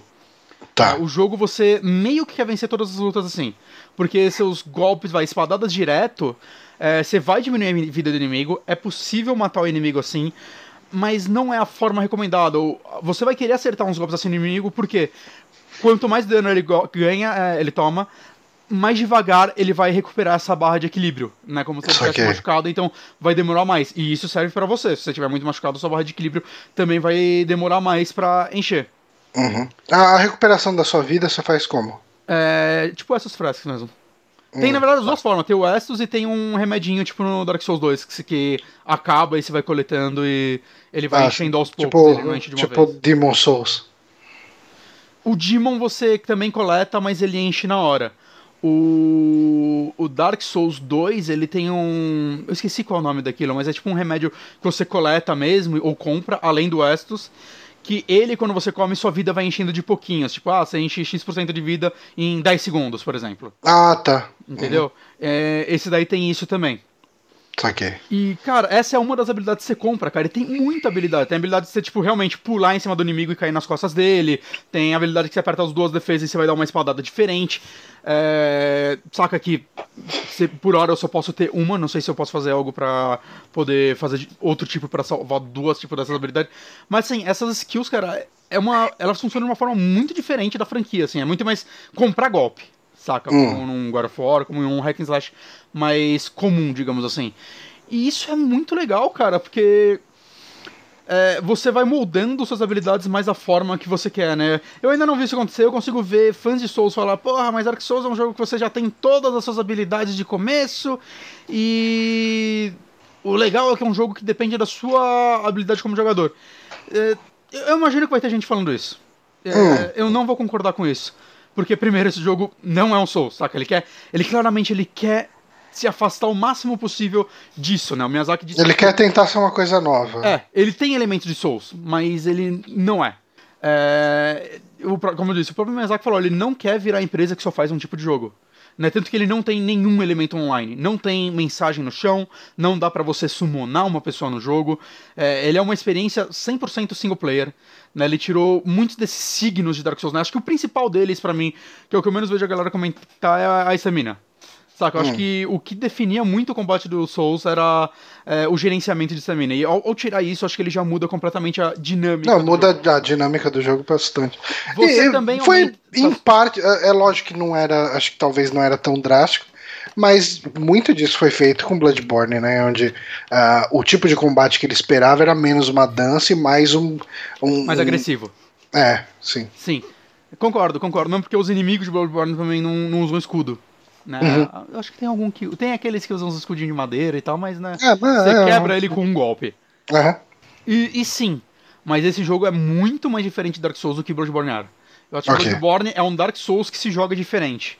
Uhum. Esse é um, é um outro jogo com elementos de Dark Souls. E Ok. eu acho isso extremamente importante a From fazer isso, porque é engraçado que enquanto muita empresa tá correndo atrás de conseguir fazer o que a From fez, a From partiu pra próxima. Saca? E Uhum. ela tá criando outra parada que eu vejo virar tendência também. Eu acho isso, saca? Não é difícil, não é difícil. É, eu acho que o que ela fez em, em Sekiro é um negócio meio fantástico. Eu acho, de verdade, antes de terminar o jogo, mas eu, eu acho que o combate de Sekiro se tornou meu combate favorito de qualquer jogo. Né? Que legal. É um negócio assim, é... eu, eu não sinto que eu tô fazendo jus ao que é esse combate, saca? Porque ele é, ele é tão único, assim, de tudo que eu vi. Porque ele cria uma, um elemento de um personagem lendo o outro. E, cara, é, é muito foda, assim. Tem uns inimigos mais complexos, assim. É, eu, eu sinto que não existe nenhum inimigo exatamente bucha. Saca? Hum. O inimigo mais fraco, se você vacilar, ele pode te matar.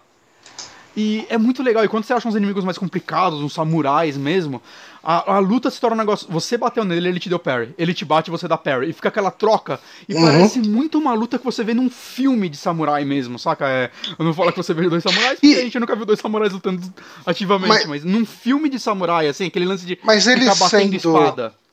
Mas ele sendo desse jeito, como que ele é em relação a volume de inimigos? Cara, é grande pra um caralho. Tem muito inimigo. É, é outra coisa que eu queria falar. Ele existe outras evoluções, você consegue crescer, aumentar seu número de sua vida e seu ataque, Uhum. mas funciona de uma forma diferente. Esse jogo, ele tem muito, muito subchefe, Hum. né? Que são os inimigos que eles têm meio que duas barras de vida, vamos dizer assim. Tá. É representado por uma bolinha vermelha e acontece. Todo inimigo, quando você acha a abertura dele, quebra o equilíbrio, algo do tipo, ou chega no stealth e ataca ele, você dá um golpe que meio que mata ele na hora. Que o que ele faz é zerar a vida e sumir essa bolinha vermelha que tem em cima da vida dele. Esse, que é um ataque mortal, digamos assim. Uhum. Esses inimigos você tem que quebrar a defesa deles, por exemplo, duas vezes. Então você tem que dar dois ataques mortais neles. Só que eles normalmente são inimigos com uma barra de vida maior, eles são inimigos, saca, muito mais complicados de lutar, eles dão muito mais danos.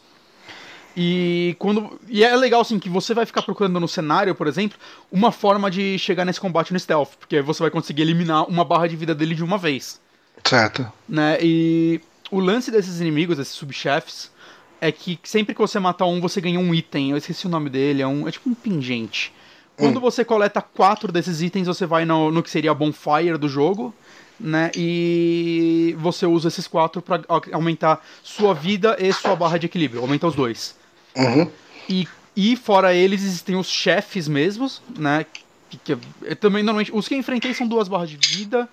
Também, só que são, saca, são chefes a lá Souls mesmo, são inimigos. É, são uns bichão grandes, né? É, bichão ou grande, ou, saca, pode ser um samurai, por exemplo, mas são inimigos que tem um nome, tem uma história. Esses generais, esses subchefes É, também uma nome. coisa que Mas são inimigos vendo mais, com uma vídeo- importância maior.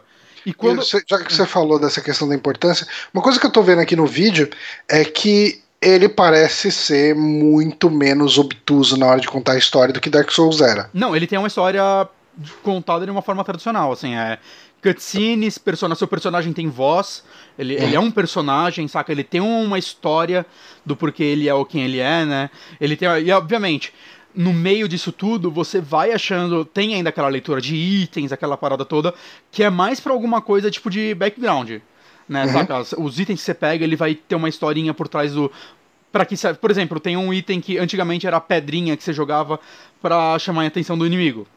Uhum. Nesse é tipo um pedaço de vaso. E quando você abre ele, tem toda uma historinha contando que, tipo, crianças da vila tinham uma brincadeira de ficar quebrando vasos e jogar, e as pessoas tinham que seguir o som delas, saca? E algumas crianças dessa vila, quando cresciam, continuavam usando isso pra. sei lá. Continuavam usando isso na sua vida, que é um momento de falar, tipo, ah, esse item aí é pra você chamar a atenção do inimigo. Tá. E saca, eu gosto disso. A From ela tenta explicar todas as mecânicas dela a partir do, dessas descrições, né? Até o lance de por que você morre e você volta. Existe uma história pra isso, do porquê você. Ah, como- ah, mas isso tinha que existir mesmo, né? Te- mesmo porque nesse aqui é muito mais ativo na história do que em Souls, que tem todo o lance de é, quando você morre, você pode ressuscitar exatamente onde você parou. Uhum. Sem ir pra Bonfire. E aí, se você morre de novo, você vai pra ela, né? E depois tem outro elemento que você vai aumentando isso. É, mas não direto. assim, tipo, Tem um lance que quanto mais inimigos. Como assim você- aumentando isso? é, você ganha uma segunda barra de ressuscitar, digamos assim, que ela é enchida quanto mais você mata inimigos com golpes mortais ou, ou stealth. Saca? Então é um, é um modo, inclusive, dele fazer você não ficar tentando matar os inimigos de forma tradicional. Você vai querer dar um golpe finalizador nele pra ir enchendo essa barra. Só que o lance é. Você morreu e usou a primeira, tem um tempo pra você poder usar a segunda. Se você morrer duas vezes seguidas, assim, em menos de um minuto, você ainda não vai poder usar a segunda. Saca? É uma forma de você até não poder abusar dessa mecânica Ok. né? Mas, mas tem isso. E ele conta o porquê isso acontece e tudo mais. Eu não vou ficar me aprofundando muito nesses lorezinhos, que é muito detalhe, Ah, tem tá, detalhe pra beleza. tudo. Mas, saca, existe motivo para isso. É, enfim, e tirando esses subchefes, tem os chefes normais, né? Mais tradicionais, que são é, bem legal os lutas deles. Algumas, tipo, tem um chefe, a Lady Butterfly, que é um, um chefe que eu tô vendo muita gente ficar preso no começo. Eu sinto que ela é opcional, mas eu não tenho certeza. É, que, cara, ela me lembra um chefe de Nioh. Hum. No sentido. Então eu não joguei ela Nioh fica, ainda. Ela fica pulando de um lado pro outro, ela solta tipo umas cordas, ela fica se equilibrando no ar, que são coisas que não teria em Souls, exatamente porque você não conseguiria atacar o pers- personagem no ar. Né? Mas nesse não, você pula, você joga a estrelinha. O, Souls você poderia usar o arco, mas não é uma mecânica otimizada pra um inimigo naquela velocidade, saca? Uhum. E, mas novamente, até os chefes, cara, cara, é tão gostoso quando você começa a acertar um parry atrás do outro. Saca? quando o inimigo começa a te dar um combo, assim, e você fica apertando o L1 que nem louco, e refletindo cada um dos ataques dele, e quando você faz a. reflete de forma perfeita, né? e Não só defende, você dá uma boa zoada na barra de equilíbrio dele, é tão, tão legal você ver isso acontecendo, é tão satisfatório, saca? É. é, novamente, é um combate muito único, saca? Muita gente, acho que não jogou, tá pensando, ah, é tipo da Parry em Dark Souls, mas não é, cara. É. Você vê que é. Sabe, sabe o machado do God of War que os caras falaram que eles ficaram um ano só trabalhando na mecânica do machado, né? Obviamente, uma equipe. Uhum. Só trabalhando naquele machado pra fazer a curvinha, a forma como ele balança quando ele prende no lugar pra ele soltar. Tudo ser satisfatório. Quando você bate no inimigo, ele dá uma micro pausa, pausa, pausa aí de, sei lá, um frame, mas que você sente, dá a impressão que ele tá fincando o machado no inimigo. É, eu acho que, tipo, foi com certeza uma equipe que ficou muito, muito tempo trabalhando só na É, mecânica, refinando a mecânica E nos sinto- mínimos detalhes. todo eu não peguei um inimigo desse jogo que eu senti que é quebrado, saca? Todo ele, todo inimigo que aparece, o combate é da hora, assim. Quando, quando eu fico, fiquei preso em algumas partes, principalmente em subchefs, pra mim ainda, mesmo quando eu morria, eu não ficava bravo, cara, que é só tipo, ok, eu posso tentar de novo. Saca? É, é muito gostoso tentar de novo nesse jogo. Acho que até mais do que em Dark Souls, cara. É, é, só, é só muito legal esses combates. E tem inimigos que quebram um pouco essa mecânica, saca? É, dando spoilerzinho assim de um, tem um chefe que ele tem uma armadura e você não consegue dar dano nele, mas você consegue quebrar a defesa dele e dar algo mortal. Só que você não mata ele. O lance é que ele, a luta acontece num lugar que você tem que derrubar ele desse lugar. Sempre que você faz isso, você vai jogar ele pra trás e por ele ser muito pesado, ele perde o equilíbrio por um tempo, saca? E a mecânica desse chefe é você tentar derrubar ele do local. É, e eu acho que isso funciona muito bem. Saca? É, eu- eu sinto que todo inimigo, né? Não só chefe, mas todo inimigo em si. é, sempre que eu encontro um inimigo novo, é tipo, ok, como eu vou fazer isso? Saca? Qual, qual é a estratégia dele? Isso, já, novamente, já existe em outros jogos. Né? Não só Souls, né? Hack and Slash em geral é muito lance de você querer entender um inimigo e se aprofundar contra ele. Mas eu acho que, eu não sei, Sekiro tem o fator é, satisfação muito grande ao fazer isso, né? E eu nem tô falando das armas secundárias ainda, né? Você tem o seu braço mecânico, que ele seria a arma secundária, que é- são as armas que você troca, né? Que vai desde a sua Shuriken, né? A Estrela Ninja, tem um machado, tem um, um, um leque, que é um escudão, que o que ele faz basicamente é dar uma defesa maior e... co- Eu sinto que ele tem mais frames de invencibilidade na defesa, né? Facilita mais você dar o parry. Só que todas essas armas, ela gastam um... um- É tipo um símbolozinho que é como se fosse a munição de Bloodborne. Hum, Que no começo você tem acho que só 15 e você vai aumentando isso. vai aumentando, tá. Né? Só que é, é um negócio muito de boa, porque no começo eu, puta, então eu não vou querer usar isso, né? Que tá difícil achar. Mas não, você vai na Bonfire, você pode comprar isso à vontade e ele custa tipo 10 dinheiros. Eu acho que o inimigo mais bosta que você mata dá 11. Saca? Hum. Então o lance é. Ah, assim, primeiro, quando você morre, você perde metade do seu dinheiro, então eu, eu sinto que eu tô sempre gastando dinheiro. Inclusive, fica uma dica: a coisa mais útil de você comprar quando você quer analisar dinheiro é comprar dinheiro. Que tem umas bolsinhas de dinheiro que funciona tipo como. Sabe as almas que você ganhava no Dark Souls que você estourava elas e consumia quando você queria? Sim. Você, tipo, tem essas bolsinhas, por exemplo, que vale 100 dinheiros, né, 100 gold, você compra ela por, tipo, 110 gold. Você tá garantindo, você tá gastando 10 a mais, mas você tá garantindo que se você Mas, morrer, você tem... ok. É, eu acho que é legal. Você isso. gasta 10 moedas no seguro. É, mas aí no final, tipo, você, ah, cara, me sobrou 100 moedas, eu vou lá e compro 100, 100 compro... É, sobrou 100 moedas, eu compro 10 desses, saca? E direto assim, ah, tô precisando disso. Eu nunca precisei farmar, eu sempre tenho muito mais desse negócio que eu preciso, porque literalmente todo, todo troco que serve eu gasto nisso. Então, hum. funciona de boa. E isso também, né, o que acontece, no Souls você ganhava, tipo, o, sei lá, os shards lá, que vê pra você melhorar suas armas. Como você não melhora sua espada é, de forma tradicional, o que você faz é, você vai ganhar, é achar esses materiais e eles servem para melhorar essas armas. Só que mesmo isso não é simplesmente melhorar dano, como antigamente. É tipo, você tem a, a Shuriken, por exemplo. Você melhora ela, que você ganha um segundo negócio. O que acontece? Se você só apertar o botão, ele só joga. Se você segurar, ele joga ela rodando. Ela vai, quando ela bate no inimigo, ela vai ficar, tipo, serrando ele por um tempo. Demora, tipo, um pouquinho a mais. Você vai gastar uma munição a mais. Só que vai dar mais dano ou quebrar mais defesa né? E aí tem outras coisas, tipo, você compra uma habilidade que assim que você jogar Shuriken, você aperta o botão de ataque e você vai dar, tipo, jogar Shuriken e já dá um dash com uma espadada. Saca? Que se o inimigo, por exemplo, tá com equilíbrio baixo, algo do tipo, é, você o, joga Shuriken e você vai dar dois golpes nele, que pode ser que você já quebre a defesa dele na hora.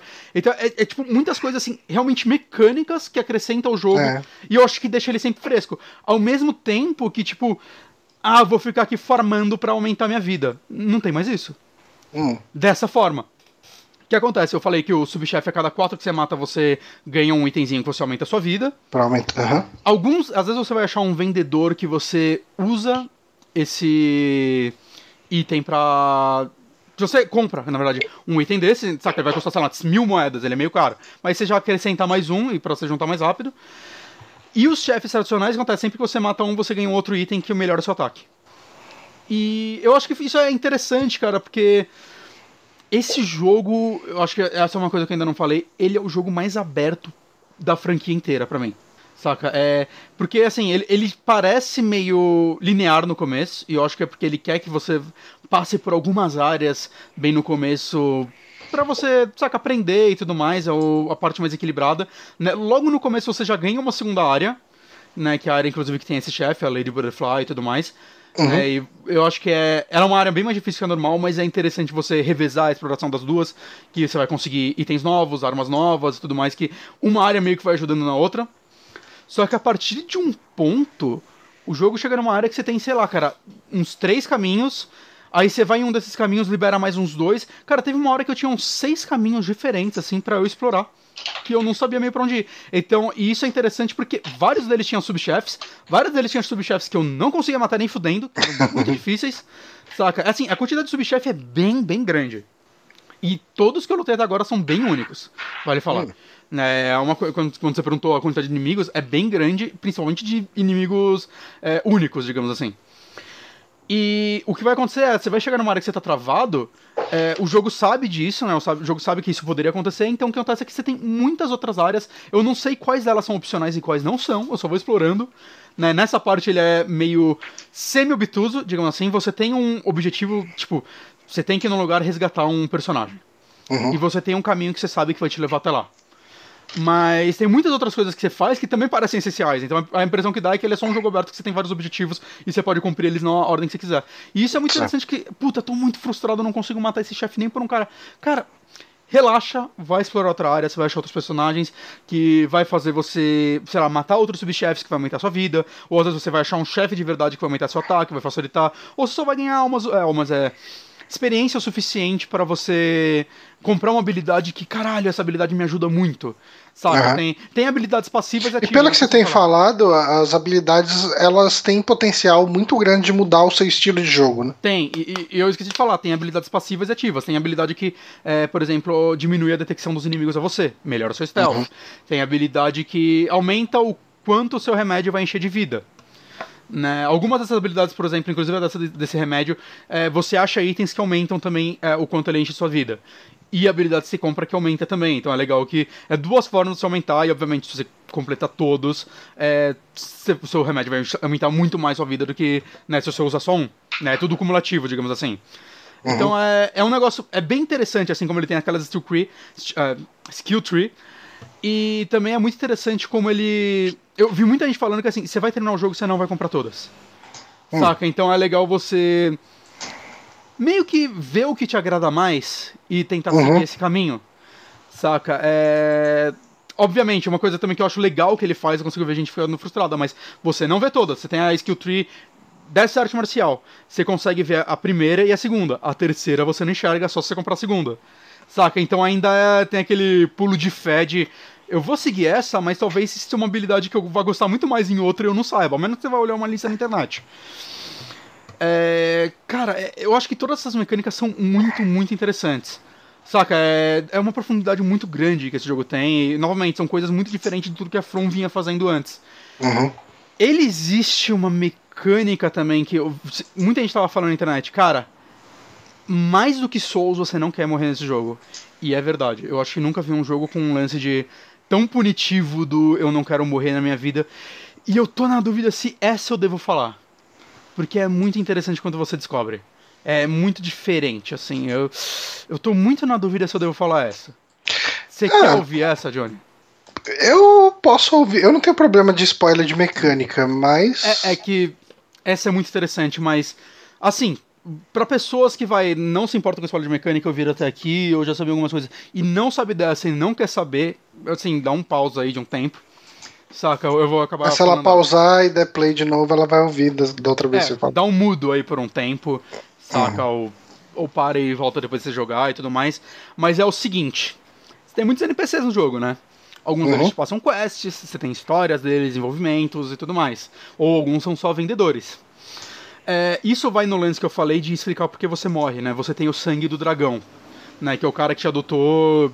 De certa forma, ele, isso daí tá tudo numa cutscene no começo, né? Ele te adotou como um filho, você virou. Você é o lobo, você é conhecido. Sekiro, inclusive, é lobo de um braço, né? O jogo até Hum. fala isso, né? Alguma coisa assim. É, mas, enfim. Por isso, quando você morre, você volta. Você é meio, é meio que uma lenda que existe de pessoas que fazem isso, que são pessoas dessa linhagem e tudo mais. Só que nessa lenda também existe o lance da maldição do dragão. Que acontece que as pessoas em volta dessa pessoa, é, por algum motivo, começam a ficar doentes. Se você morrer muito, os NPCs começam a ficar doentes. E eles podem morrer. E você perde esse NPC do seu jogo pra sempre. Caralho. E assim, tem coisas que eu ainda não sei, porque acontece, o cara que te dá os level up na arma, que é o senhor que acabou de aparecer no vídeo aí, uma hora ele fica doente. Ele é o primeiro cara que fica doente pra te explicar essa mecânica. Aí você tem um item que é a lágrima, alguma coisa que você pega, que quando você usa ele, você cura todas essas pessoas. E assim, esse personagem quando você fala com ele, ele fala, relaxa que eu não posso morrer e tudo mais, eu sou, sei lá, Uhum. ele tem uma história. Mas ele fica doente. E dá um negócio tipo, se esse cara morrer, fudeu. Eu não vou mais com minhas armas. Eu não sei se ele morre ou não. Não me falem se ele morre ou não. Ok. É, mas não é só ele. NPCs, normalmente, que te dão histórias, te dão questlines, que podem te dar itens, pode morrer. E não é só isso. Existe um lance que, quando você morre, existe uma chance, acho que de 30% no momento em que eu tô, de. é, tipo, meio que uma dessas pessoas te resgatar, né? Tem um, um lance assim. Que o que acontece é que você não perde nada. Você volta pro negócio sem perder nada. É, Tipo, uma chance que você teve aí de né, não perder sua, sua experiência e seu dinheiro. É, sempre que uma pessoa dessas fica doente, essa porcentagem desce. Então, saca, eu tô no momento que eu falei, quer saber, foda-se. Eu vou jogar. Quando muita gente fica doente, eu uso esse item, porque esse item é bem escasso. Eu tô com uns três dele no momento. Usei o segundo há pouco tempo, porque tinha muita gente doente. E eu já tava, hum, eu quero comprar uns itens ainda. saca? Tem uns NPC aí que vendem uns itens únicos que eu ainda não comprei e eles são doentes. Mas meio que, tipo, eu vejo gente falando, mano, eu não quero morrer de forma nenhuma. E eu tô meio, ah, cara, foda-se, saca? Se acontecer, eu vou ter que lidar com isso. Eu com certeza vou fazer um New Game Plus nesse jogo, porque eu quero ter todas as habilidades. Eu não acho que eu vou conseguir ter todas as habilidades no primeiro uh, gameplay. E eu sinto que esse jogo vai ser interessante fazer um New Game Plus, tipo, você começando já com algumas habilidades e pra explorar algumas áreas, é- pode ser legal. Eu não sei se ele muda alguma coisa na estrutura dele no Game Plus. Como, por exemplo, Dark Souls 2, acho que é o único que muda de verdade. E é incrível, né? O, o jogo que a galera menos gosta, eu acho que ele tem uma mecânica mais interessante de New Game Plus de todos. Hum. Né, que ele muda alguns posicionamentos de inimigos, acho que tem alguns inimigos únicos e tudo mais. Mas eu não sei se isso acontece, mas é, cara, Souls, todos eu jogo mais de uma vez, tirando Dark Souls 2. Saca, mas. Ah, mano, eu, eu tô gostando tanto desse jogo. É um negócio, tipo, eu tô gostando muito desse jogo. E falando em escala de dificuldade, eu acho que ele é fácil, o mais difícil de toda a franquia. Saca, eu tô tendo. Muito pode ser porque eu tô tendo que aprender algo muito novo enquanto eu jogo ele. Ok. Ele é muito diferente de todos os Ele outros. tira da zona de conforto. Completamente. Né? E eu tô vendo muito, tipo, youtuber tá chegando, tipo, ah, ok, eu tenho que mudar meu mindset de Dark Souls. Né? E pode ser que. é, já, tem, já tem maluco terminando esse jogo em menos de uma hora, saca? É, essa- eu acabei de ver a notícia. Mas, assim, eu, eu vejo muita gente tendo muita dificuldade com ele. Eu acho que, inclusive, esse é um dos motivos do tutorial, saca? Porque.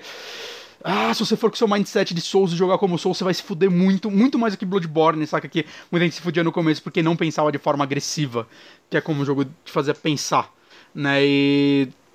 Eu, eu- eu sinto que nesse jogo os inimigos. Todo inimigo, ou quase todo. é- Sabe quando você encontra aqueles NPCs em Dark Souls que joga exatamente como jogador?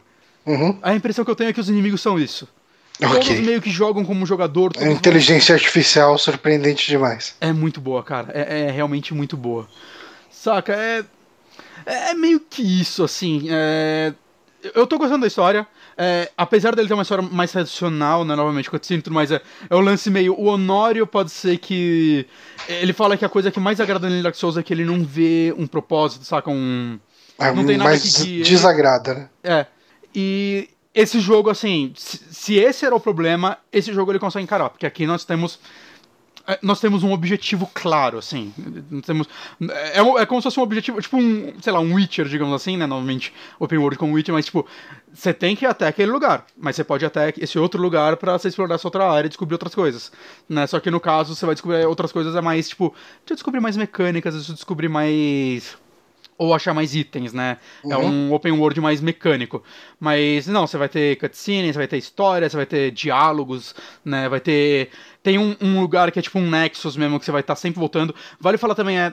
Esses lances de ter mundo interconectado, né? Que muita gente elogia muito, principalmente no primeiro Dark Souls.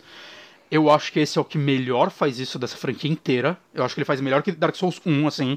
É, Uhum. principalmente por causa do, do pulo e do seu gancho. Nem falei que você tem um gancho nesse jogo, tipo o gancho do Batman, que você voa em lugares específicos e tudo mais. Principalmente por isso, cara. É, cara, é, é é meio absurdo, assim, o, o, o quão o level design dele parece ser ligado, saca? O quão tudo parece fazer sentido, conectadinho, e você vai pulando, você vê um lugar, assim, que você não alcança, e você dá a volta, você chega nesse lugar, e você, caralho, eu, eu não acredito que eu tô agora aqui em cima, saca? Que antigamente era um corta-caminho que você abria, que você tava lá, não, agora você tá lá em cima e você consegue literalmente pular pra área de baixo, né? Esse jogo, ele é bem menos punitivo também que suas quedas, você consegue cair de um, uma altura muito mais longa. Inclusive, bura... quando você cai Dark Mas ele chega a ter dano por queda. só lugares muito, muito altos tem dano do por queda. Eu nunca morri por queda. E quando eu quero dizer eu nunca morri por queda, eu quero dizer, inclusive, é precipícios. Você cai em precipício, você meio que reseta lá pra cima, como se eu tivesse jogado o ganchinho igual o Batman. Uhum. Só que você perde, tipo, sei lá, acho que metade da sua vida. Você não morre com uma queda. E isso faz sentido, né? Antes que alguém, ah, mas então deixaram mais fácil. Isso faz sentido porque o pulo desse jogo é, é muito mais útil, saca? Você é um shinobi nesse jogo. Aham. E todo, tem todo o lance do gancho, tem um lance da tentativa. É, tipo, você tá num lugar e às vezes você. Eu acho que ele visualmente explica isso muito bem, de tipo. Tem um. Existem algumas coisas específicas que você pode jogar seu gancho. E elas são visualmente sempre. Sempre tem uma pontinha, assim, saca? Você consegue identificar visualmente isso. O que é muito bom, né? E quando tem aí no vídeo, pra quem tá vendo, tem tipo essas marquinhas brancas que quando você tá num. é, num ponto em que você pode jogar ela, ela fica verde. Só que enquanto ela tá branca, ela tem um círculozinho meio pequeno que vai crescendo, quando ele cresce até a borda, ele fica verde. Tá. Isso é É, interessante. você tem uma. Você tem como ter uma noção aí. Então, e você tem como ter uma noção de profundidade, porque isso é importante que você vê um lugar que você não consegue alcançar com gancho, mas, puta, já tem uma bolinha branca. Talvez se eu correr, eu consigo no meio do ar jogar o gancho e acertar lá. E consegue normalmente. Saca? Então, é, se ele tivesse. Você caiu, você morreu. Eu acho que ele ia desmotivar os, os jogadores a tentar isso, tentar essas estratégias de exploração. E é um jogo que quer que você explore. Saca? Então eu, eu acho que é, foi sim uma forma inteligente, uma mudança inteligente da estrutura dos outros jogos para né, motivar a exploração. Mas eu acho que é isso, cara. É, é, um, é um jogo que. Sei lá, cara, eu tô amando esse jogo. Eu acho que ele é.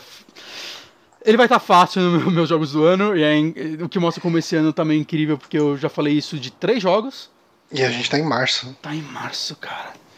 Mas, mas é isso, cara. É, eu acho que não tem mais muito o que eu falar desse jogo. Talvez quando você jogar ele, né, vale a gente dar um, bater um papo sobre. Mas eu, eu tô, tipo, simplesmente amando esse jogo. Ele é o, o frescor que acho que a From tava precisando, né? Muita gente critica Dark Souls 3 por tipo, ah, mais um Dark Souls e tudo mais, né? Por mais que ele seja. Eu, eu, acho que os três jogos da franquia Souls, ou quatro se você contar o Demons, eles. Todos eles têm alguma coisa que diferencia bastante um do outro. Uhum. Né? Mecânico, na parte mecânica mesmo, né? Mas. Esse é o mais diferente. É, não, ainda era um, ainda era um continuação do outro. Saca? Uhum. Pelo menos o 1 e o 3, né? O 2 eu acho que é o mais diferentão de todos, né? Até na mecânica. Mas são três jogos que seguem um modus operandi e esse é tipo um frescor incrível assim pra franquia. E eu falava, eu quero, não quero Bloodborne 2, eu quero um jogo novo da franquia. Agora eu já me sinto confortável se eles lançarem um Bloodborne 2 um dia para um PlayStation 5. Saca? Porque, não, eles já provaram que é, eles podem fazer outra coisa se eles quiserem. Eu espero que eles continuem fazendo outras coisas. Mas agora eu já tô pronto para um Bloodborne 2 também. Maravilha. Maravilha. Ah, e só uma coisa, você falou pra eu ranquear os jogos da franquia? Ah, sim, verdade. Eu acho que eu colocaria em primeiro Bloodborne. É difícil, cara, que eu tô gostando muito de Sekiro, mas é, é aquele negócio que eu tenho que absorver mais ele. Em segundo, Dark Souls 1. Terceiro, Sekiro. Aí, Dark Souls 3, Demon Souls e Dark Souls 2. Eu acho que eu, acho que eu colocaria assim. Mas é aquele negócio, eu acho que o Sekiro, o Demon Souls, o Dark Souls 1 e o Bloodborne, os três estão muito coladinhos, assim, é tipo... Uhum. Ah, sabe, sabe, aquele negócio de, tipo, às vezes você mudar a opinião e passar um pra frente? Uhum. Pode acontecer isso entre os três. A qualquer momento. A qualquer momento. Certo. Bom, beleza, então... É... Eu acho que dá pra dar só mais uma indicação sua, né? É, Tá, eu vou falar, vou tentar falar de um jeito rápido, uhum, não vou entrar... Eu fiquei com medo de ficar curto por ter três, mas caralho, como eu falei de Sekiro, é. inclusive eu tô com muita sede porque eu falei muito e acabou a água. Perdeu. Perdeu. Mas enfim, eu vou tentar não me estender muito aqui, até porque eu acho que não tem muito o que ser dito uh, desse filme que eu assisti também Nasce uma Estrela, né? Que é o filme que deu um Oscar para Lady Gaga, não como atriz, mas como canção original. Ela não é, é atriz, né? Não. Hum. É, bom, um filme que saiu no ano passado, saiu em outubro. É um filme dirigido pelo Bradley Cooper, né? Que também faz o, o par romântico. É, é, o primeiro filme que ele dirige? Eu, pelo que eu li, sim. Ele é o, o é o primeiro filme do Bradley Cooper. Qual, Inclusive, esse jogo? Born a Star? é, a Star is Born. A Star is Born. não é jogo, é filme. Hum? Ah. Não é jogo, é filme. Nossa. Tá. Um, e assim, cara, uh, a opinião mega resumida. Ele. Em 10 minutos de filme você consegue imaginar o que vai acontecer nele inteiro. Hum. Ele é um remake, né? Vale falar. É, então, mas é difícil julgar esse filme como sendo tipo fraco ou ruim ou isso como um defeito puramente, porque ele é uma história de 1937, né? Tipo, o original é de 1937. Ele teve dois remakes, né? Uh, ele teve um de 54 com a Judy Garland hum. e em 76 com a Barbara Streisand. Uh, e, e, a história dele é, é, uma história até que bem simples, né? A gente tem. A Lady Gaga faz um papel da Ali. E ela é uma. Ela trabalha numa cozinha, num restaurante, enfim. E uh, ela gosta de cantar. E num dia que ela vai cantar num, numa boate lá, com, com umas drag queens. É, o personagem do Bradley Cooper, né, que é o Jackson Maine, que ele é um músico extremamente famoso, todo mundo conhece o cara, o cara faz show em estádio, lotado e tal. Ele quer sair para dar uma volta, beber num lugar onde ninguém conheça ele, ele vai nesse restaurante, nesse, uh, ele, ele vai nesse bar de drag queens aí, né, e ele acaba vendo a Lady Gaga cantando. Ele e daí, a partir de aí, vira aquela história muito clichê do cara que se apaixona pela garota, o cara apoia a garota a ficar famosa, só que o cara tem problemas, principalmente com vícios, né, de álcool e drogas, e a história caminha a partir daí. Um, por que, que eu não quero ficar falando muito dele? Porque assim, ele tem uma estrutura bem formulaica, ele é muito o que você esperaria desse tipo de filme. Uh, eu imagino que só dando aqui uma sinopse para você você já conseguiu em dois potenciais finais pra essa história. Sim. É. Ele surpreende? Não, final também- Não, então tá, então é um dos dois. é um dos dois. É assim, em 10 minutos eu sabia que era um dos dois, em 15 minutos eu sabia qual dos dois era. ok. É, Mas isso não é Mas necessariamente um então, problema. e- exatamente, isso não quer dizer que ele é um filme ruim. Ah, eu acho que em muitos momentos ele ficou, pra mim, ah, meio chato, mas ah, eu acho que a performance musical da Lady Gaga, principalmente, ela me fazia continuar vendo o filme porque ela tá cantando um absurdo, porque ela canta muito pouco pop Uhum. nessa música. Ela canta uma música mais. Eu não sei como definir esse tipo de música, mas uma coisa mais romântica, folk, sei lá, uma coisa mais. ah, às vezes, é, é- é- não é a Lady Gaga cantando Lady Gaga que você conhece. É, ela é uma cantora profissional, saca? É- é- é- e ela mostra aí que ela pode cantar outros estilos, né? Coisa que ela já fez no passado, ela já cantou até com Metallica, né? Sim, e ela tem aquele disco de jazz Uhum. com o. Eu esqueci o nome dele. Não sei o nome, mas. É, ela é uma. Mas é- música, assim, E é muito bom. é, é, Tony Bennett, eu acho. Mas posso estar enganado. Mas, enfim, é, tanto que assim, ela levou o Oscar, né, por melhor canção original. É música com- boa? É, é muito boa, cara. Shallow, o nome da música. É, é uma música que ela é repetida em muitas vezes no filme. Porque é, é- na história Porque do eles filme. gastaram muito dinheiro com compositores pra fazer essa música, provavelmente, então. Então, cara, é uma coisa interessante, né? Que essa, a, é, a parte da música, se não me engano, a Shallow não foi feita por ele, mas a parte da trilha sonora desse filme parece que o Bradley Cooper conheceu o filho do Willie Nelson, né? O lendário cantor country Uhum. lá dos Estados Unidos. Ahn, e eles, enfim, se conheceram, ficaram mais ou menos amigos. Ele pediu ajuda para escrever as músicas e o cara topou. Uhum. E depois o cara acabou fazendo uma certa parceria com a Lady Gaga. Inclusive, se não me engano, a Lady Gaga cantou no último disco dele, fez participação e tal. Hum. E, E eles filme, comporam o- o- as músicas em conjunto, então? então, parece que algumas músicas sim. Eu sei que Shallow, quando eu fui ver, eu acho que não tem o nome dele creditado. Mas eh, eu, eu não deixei anotado aqui pra ter certeza. É o, Esse o Bradley filme- Cooper, ele é músico mesmo também, né? Ele, inclusive ele que tocou piano lá na, na apresentação do Oscar, não foi? Eu acho que sim. Quando ele... Não- É, eles tocaram É, juntos a eles tocaram juntos. Eu não lembro se tocou- foi. Eu lembro se foi ele ou se foi a Lady Gaga que tocou. Tava os dois sentados no piano, talvez. Os dois sentados. É, eu não lembro. Mas ele canta bem, cara. Eu gostei da voz dele. É. É, então eu vi um pedaço deles cantando no Oscar, é verdade. Então eu não vi o Oscar, mas compartilharam. gostei Então, da voz dele. É essa música. Hum? Mas eu não lembro. Ah, sim, foi é, com certeza eles cantaram a música que ganhou o Oscar, né? Então, É, então, é- essa música. eu tava falando do contexto dessa música no, Uhum. no filme. Essa é uma música dela. E é quando ele meio que conhece ela como compositora também. Porque prime- o primeiro contato dele com ela é ela cantando La Vie en Rose, né, da Edith Piaf, que era música, é uma música. ah, talvez você já tenha ouvido, é uma música francesa meio famosa, eu já vi em mais de um filme. de nome eu Ah. não conheço, mas se eu ouvir é possível. É, existe a chance. Mas ela canta magnificamente bem, assim. Eu já tinha ouvido a Lady Gaga cantando essa música ah, muito antes do filme sair, né? Tipo, tem gravação dela cantando. E no filme ela canta e tal.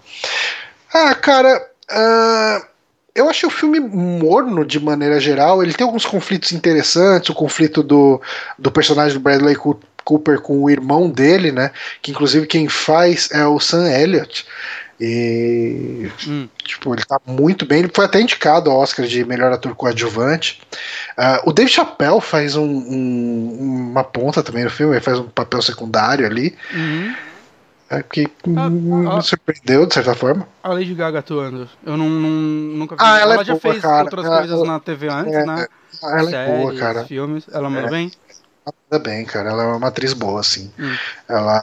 Eu tenho, eu tenho um probleminha com a Lady Gaga por causa daquele documentário dele que eu achei muito Algumas pessoas talvez é, discordem de mim, que eu acho completamente possível, mas eu achei muito uma pessoa muito fora da realidade de pessoas normais, tentando se passar por uma pessoa normal, com conflitos, e algumas coisas soavam meio forçadas, aí eu peguei um pouco de. É, preguiça. Ah, eu ouvi falar é. que é um documentário que é bem triste, assim, que ela fala de umas doenças que ela tem, né? Ele é tão tipo, triste quanto então, ele é tão triste quanto você comprar a verdade dela.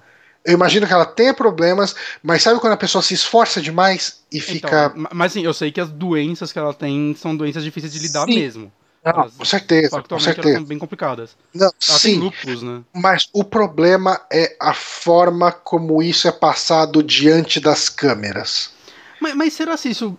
Eu, eu vejo um pouco diferente nesse sentido, né? Novamente, sem ver o documentário, no sentido de, tipo, algumas doenças como a fibromialgia que ela tem, é, são doenças pouco reconhecidas, elas inclusive não são reconhecidas em algumas coisas da medicina, né? Não da medicina, mas tipo é, sei lá, é, é uma doença que impossibilita muitas das pessoas sair de casa. Ah, sim, e sim. ela mas... não é reconhecida no ponto de, tipo, quando ela teve que cancelar um show por causa dessa doença, porque ela não conseguia sair da cama, teve ignorante falando, toma um Dorflex e sai daí e vai cantar. Ah, não, não, não chega nesse... Cara, é, talvez é assim, não é seja preciso... importante não, rolar é, um é exagero para rolar uma comoção e as pessoas entenderem que isso é um problema? Não sei. Para mim, para algumas pessoas talvez funcione. Uhum. Funcione para Eu tô falando pra ter, um, pra ter uma comoção meio real, assim, tipo, é, vamos entender que isso existe. É, é, então, esse é o problema. Eu consigo entender que todos os problemas que ela tem, principalmente de saúde, ela tem problemas também é, relacionados a traumas e, uhum. e, e relacionamentos não que, que não acabaram tão bem. Uh, eu consigo ver isso tudo construindo a pessoa que ela virou e, e fazendo isso impulsionar ela para virar o fenômeno que ela virou. Uhum. Sabe? Ela é uma pessoa que isso bem pra caralho, pra caralho, ela é uma atriz muito boa, mas. Nossa, ela tem 33 anos, ela é muito mais nova do que eu esperava. Ela tem 1,50m e pouco, né? Hum, isso eu não sei, porque. ela, é, ela é muito baixinha. Usa. Não, é que no Wikipedia gringa usa. Né, nem tá aparecendo aqui, mas. Se aparecer, você usar aquelas unidades de medida que só americano ah, se, usa. se eu procurar aqui, ó. procurando. Altura Lady Gaga, 1,55m. Caraca, eu pensei, ela não parece. Bem baixinho. Tá ah, então, um só uma curiosidade sobre esse filme, uma coisa que eu tava lendo. Parece que quem ia dirigir esse filme era o Clint Eastwood e ele queria, e eu não sei se era ele que queria ou algum produtor, queria que a personagem principal fosse a Rihanna. Rihanna não, a Beyoncé. Ok. É, só que, tipo, isso lá em 2011, cara, mas parece que as ideias não avançaram. A direção acabou indo pro, pro Bradley Cooper, né? Eu acho que talvez fosse, seja até um outro projeto. Eles tentaram um monte de ator, cara, tipo, é, tipo tentaram entrar em contato com um monte de ator, uh, Leonardo DiCaprio, Johnny Depp, uma galera e ninguém quis fazer, daí acabou caindo pro próprio uh, Bradley Cooper fazer o, o, o, o lead role. Hum. É que, assim, o Clint Eastwood é um ótimo diretor. Seria bem interessante uhum. ver esse filme com ele. Mas uma coisa que eu descobri agora, sem querer, a Lady Gaga começou como atriz antes de ser cantora profissional. Uhum. Ela fez Sopranos. É, ela fez um episódio de Sopranos em 2001, assim. O primeiro álbum dela parece que é 2009. Uhum. Então, interessante. E ela fez outras coisas antes de 2009, assim. Mas assim, é, eu não sei. Eu... É assim, tipo, pontinha não acreditada. Mas saca, é. tipo, ela já tinha algum envolvimento já tinha alguma experiência antes, né? Interessante, isso eu não, não, não, tinha ideia. Ela fez muita coisa na, na TV. Uhum. Que eu não sabia.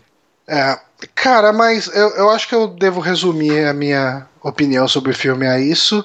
Uh, eu gostei no geral. Ele tem cara de ser um, aquele bom filme para se ver num domingo à tarde. É, tipo isso. Mas eu vou dizer que eu tenho mais vontade de ver esse filme do que o Bohemian Rhapsody, por exemplo. Cara, Bohemian Rhapsody, é, eu assisti, me diverti assistindo. Alguma coisa que eu vi nele não estava me agradando e eu não consegui explicar o que, que era até, uh, enfim, mesmo depois de ter visto o filme. Hum. E daí eu vi um vídeo do Gaveta recente falando sobre a edição desse filme, principalmente aqueles cortes, e, e ele esmiuçou os problemas com, com ele a fez edição. também, porque eu vi um, um, canal que eu, que eu sigo, que eu não lembro qual dos 30 que é, ele lançou um vídeo que eu não assisti, que é Por que a edição de Bohemian Rhapsody é uma merda? Alguma coisa assim. É.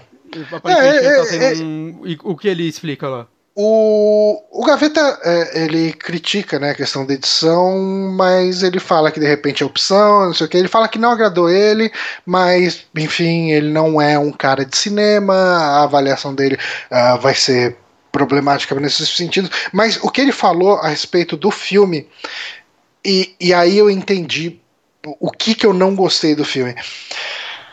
É, é uma história. A história é contada de um jeito tão uh, formulaico, acho que na falta de. de, de isso é o que eu já senti vendo só o trailer. É, é assim, é o cara feio que é tudo, cara, é, é um festival de clichês, sabe?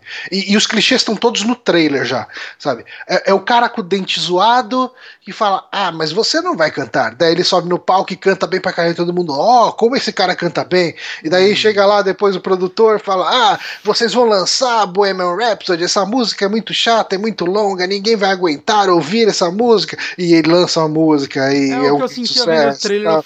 Esse é um filme que eu vi o trailer e falei: Eu sei que vai ser esse filme, cara. Vai ser tipo quase é. um. Não, não vou dizer um American Dream, mas é aquele. Uh, a, a, a, aquela venda mais pasteurizada do artista que todo mundo ama para você ver o crescimento dessa pessoa e é... olha como ele passou dificuldades, mas ele sempre foi um gênio não compreendido. Uhum. Eu, olho, eu olho esse filme então, assim, mas, eu consigo assim... imaginar que é uma história tão cheia de mentiras e tão falsa, saca? É, não deixa isso te afastar desse filme, porque mesmo com isso tudo, ele é um filme muito divertido de se ver, porque Queen. É, mas eu é... só vi Queen só. Mas eu acho que vale a pena, ele vale é. assistir. Vale assistir, eu, eu gostei. Hum. Eu, é, é o que eu vai dando, tentando me expressar um pouco melhor ele é um filme que eu gostei, mas alguma coisa me incomodava muito enquanto eu assistia e não sabia dizer o que. E o Gaveta conseguiu me explicar o que, que eu não estava gostando, sabe?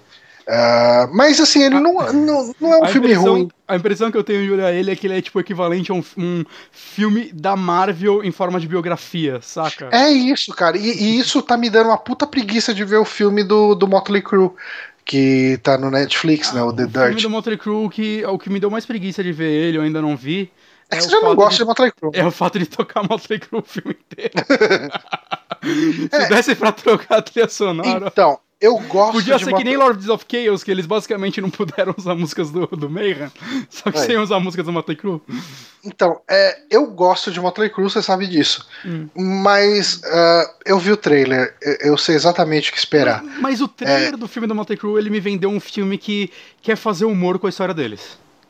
É, mas é aquele negócio. Olha como essas pessoas usavam drogas, olha como eles faziam loucuras, olha como as mulheres mostravam os peitos para eles enquanto eles tocavam, sabe? A cena esperada da irmãzinha mais nova do cara zoando a calça que ele tá usando.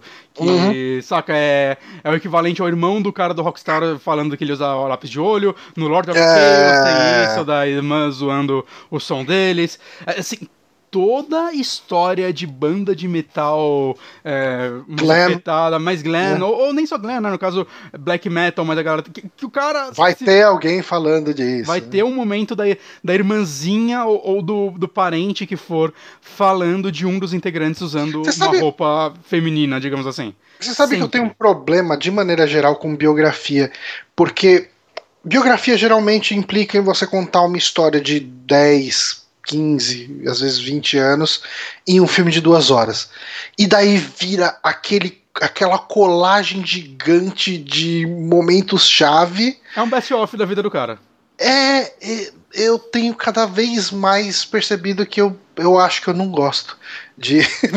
eu, eu, uma biografia que eu, eu amo, assim, esse filme, eu já vi ele várias vezes, eu comecei a ouvir a banda por causa da biografia, é o Johnny June, né? O, o, aqui no Brasil. Sim. Essa eu acho muito boa em específico, mas, mas porque sabe... foca muito mais na relação Exato. dos dois. Exato. Ela, assim, mostra o começo da carreira dele, mas uhum. é muito mais focado numa fatia da vida dele, que é a relação dele com a Johnny, né, do Johnny Cash, no caso, pra quem não conhece o filme, né, a, a Walking Line é o nome da... Walk the do, Line. A Walking the Line? É, Walk the Line, né, que é o nome da ah, música. Tá. A música, não, da música não, não, ele fala Walking Line, não fala? Não. O Walking the Line? Ok. Because you're mine, I walk the line. Eu pensei que era Walking the Line. Ok.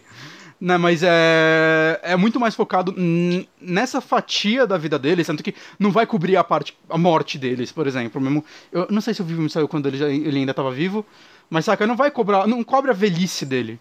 Uhum. Cobre é, o, co- como eles conheceram e como eles se juntaram. E eu acho É, que é, muito- é- ele é um filme. O, o- o nome em português dele, que é Johnny Johnny June, ele diz muito sobre o que é o filme. É a relação do Johnny com a June.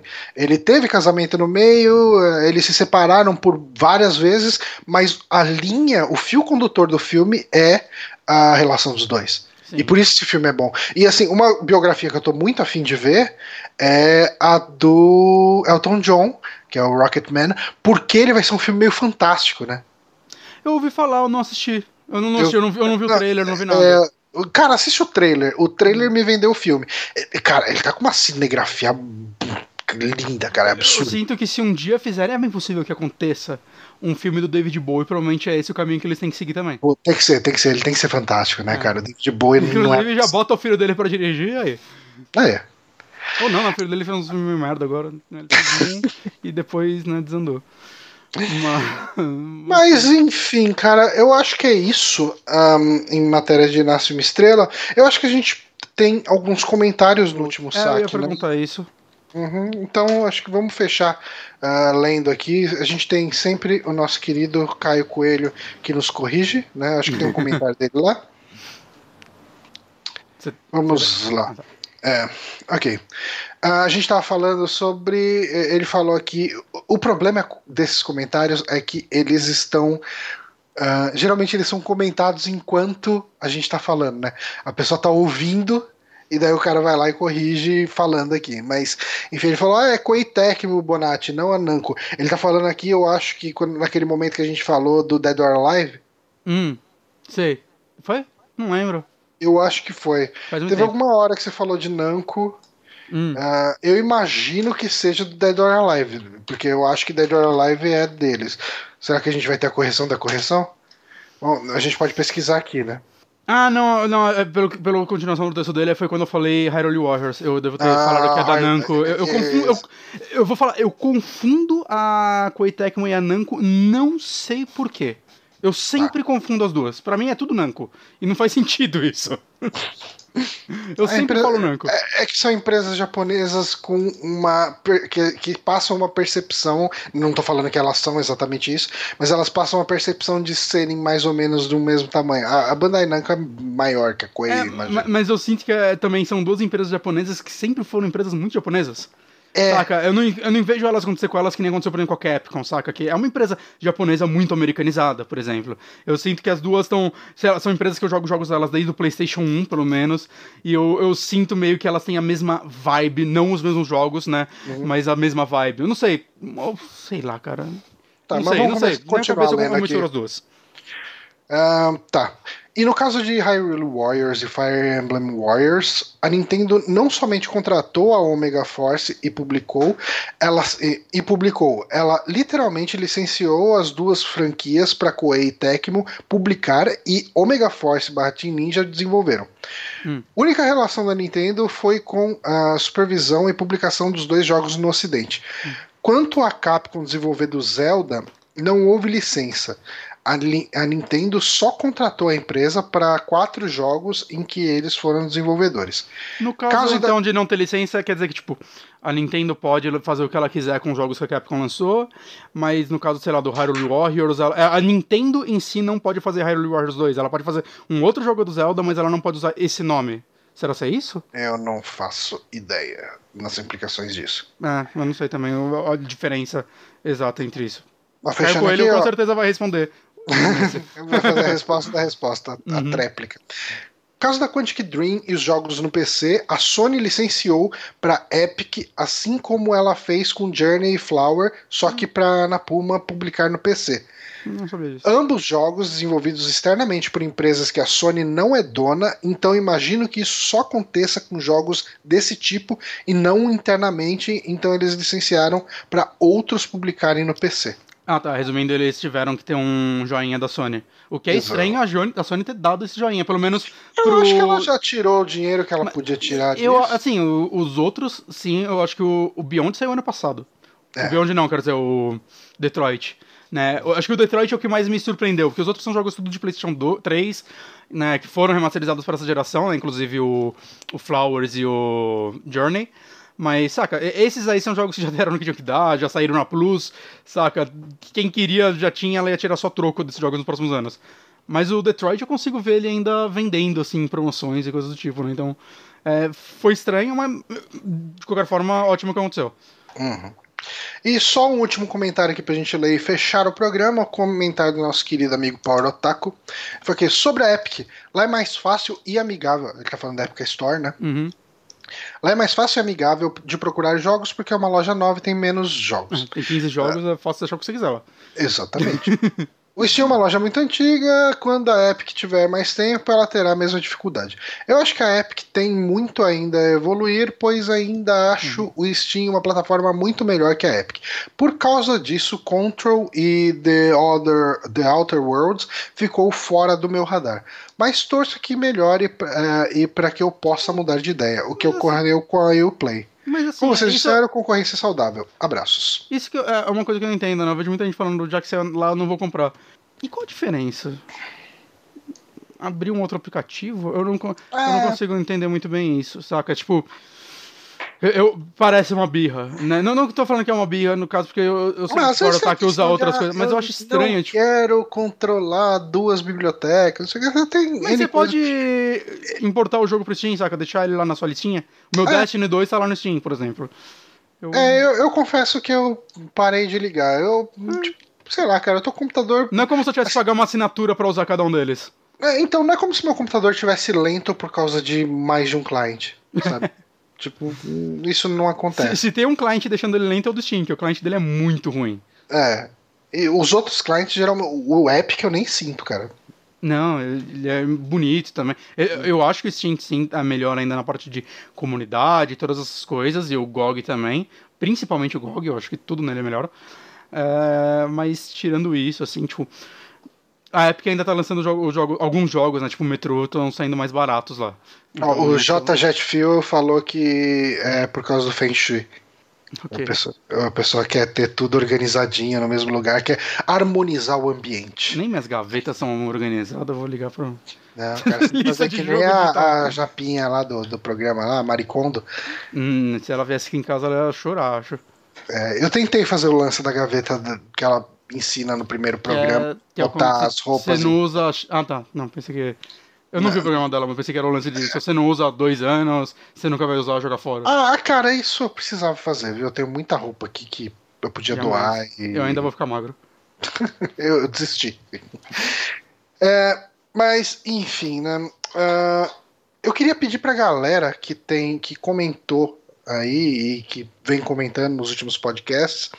Uh, que se quiserem deixar alguma pergunta também, referente a algum assunto que a gente comentou, querendo saber a nossa opinião sobre alguma coisa, que deixem também lá no YouTube o, o, uma pergunta, a gente pode responder no, durante a gravação do saque.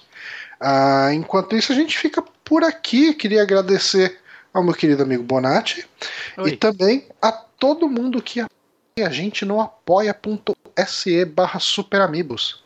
Uh, tá, achei que tinha caído aqui a conexão, mas foi só uma fainha. Hum, ah, deu uma travadinha, assim. Uma tá, bem... mas, não, mas não foi, nem a cortar. Foi voltou. Foi voltou.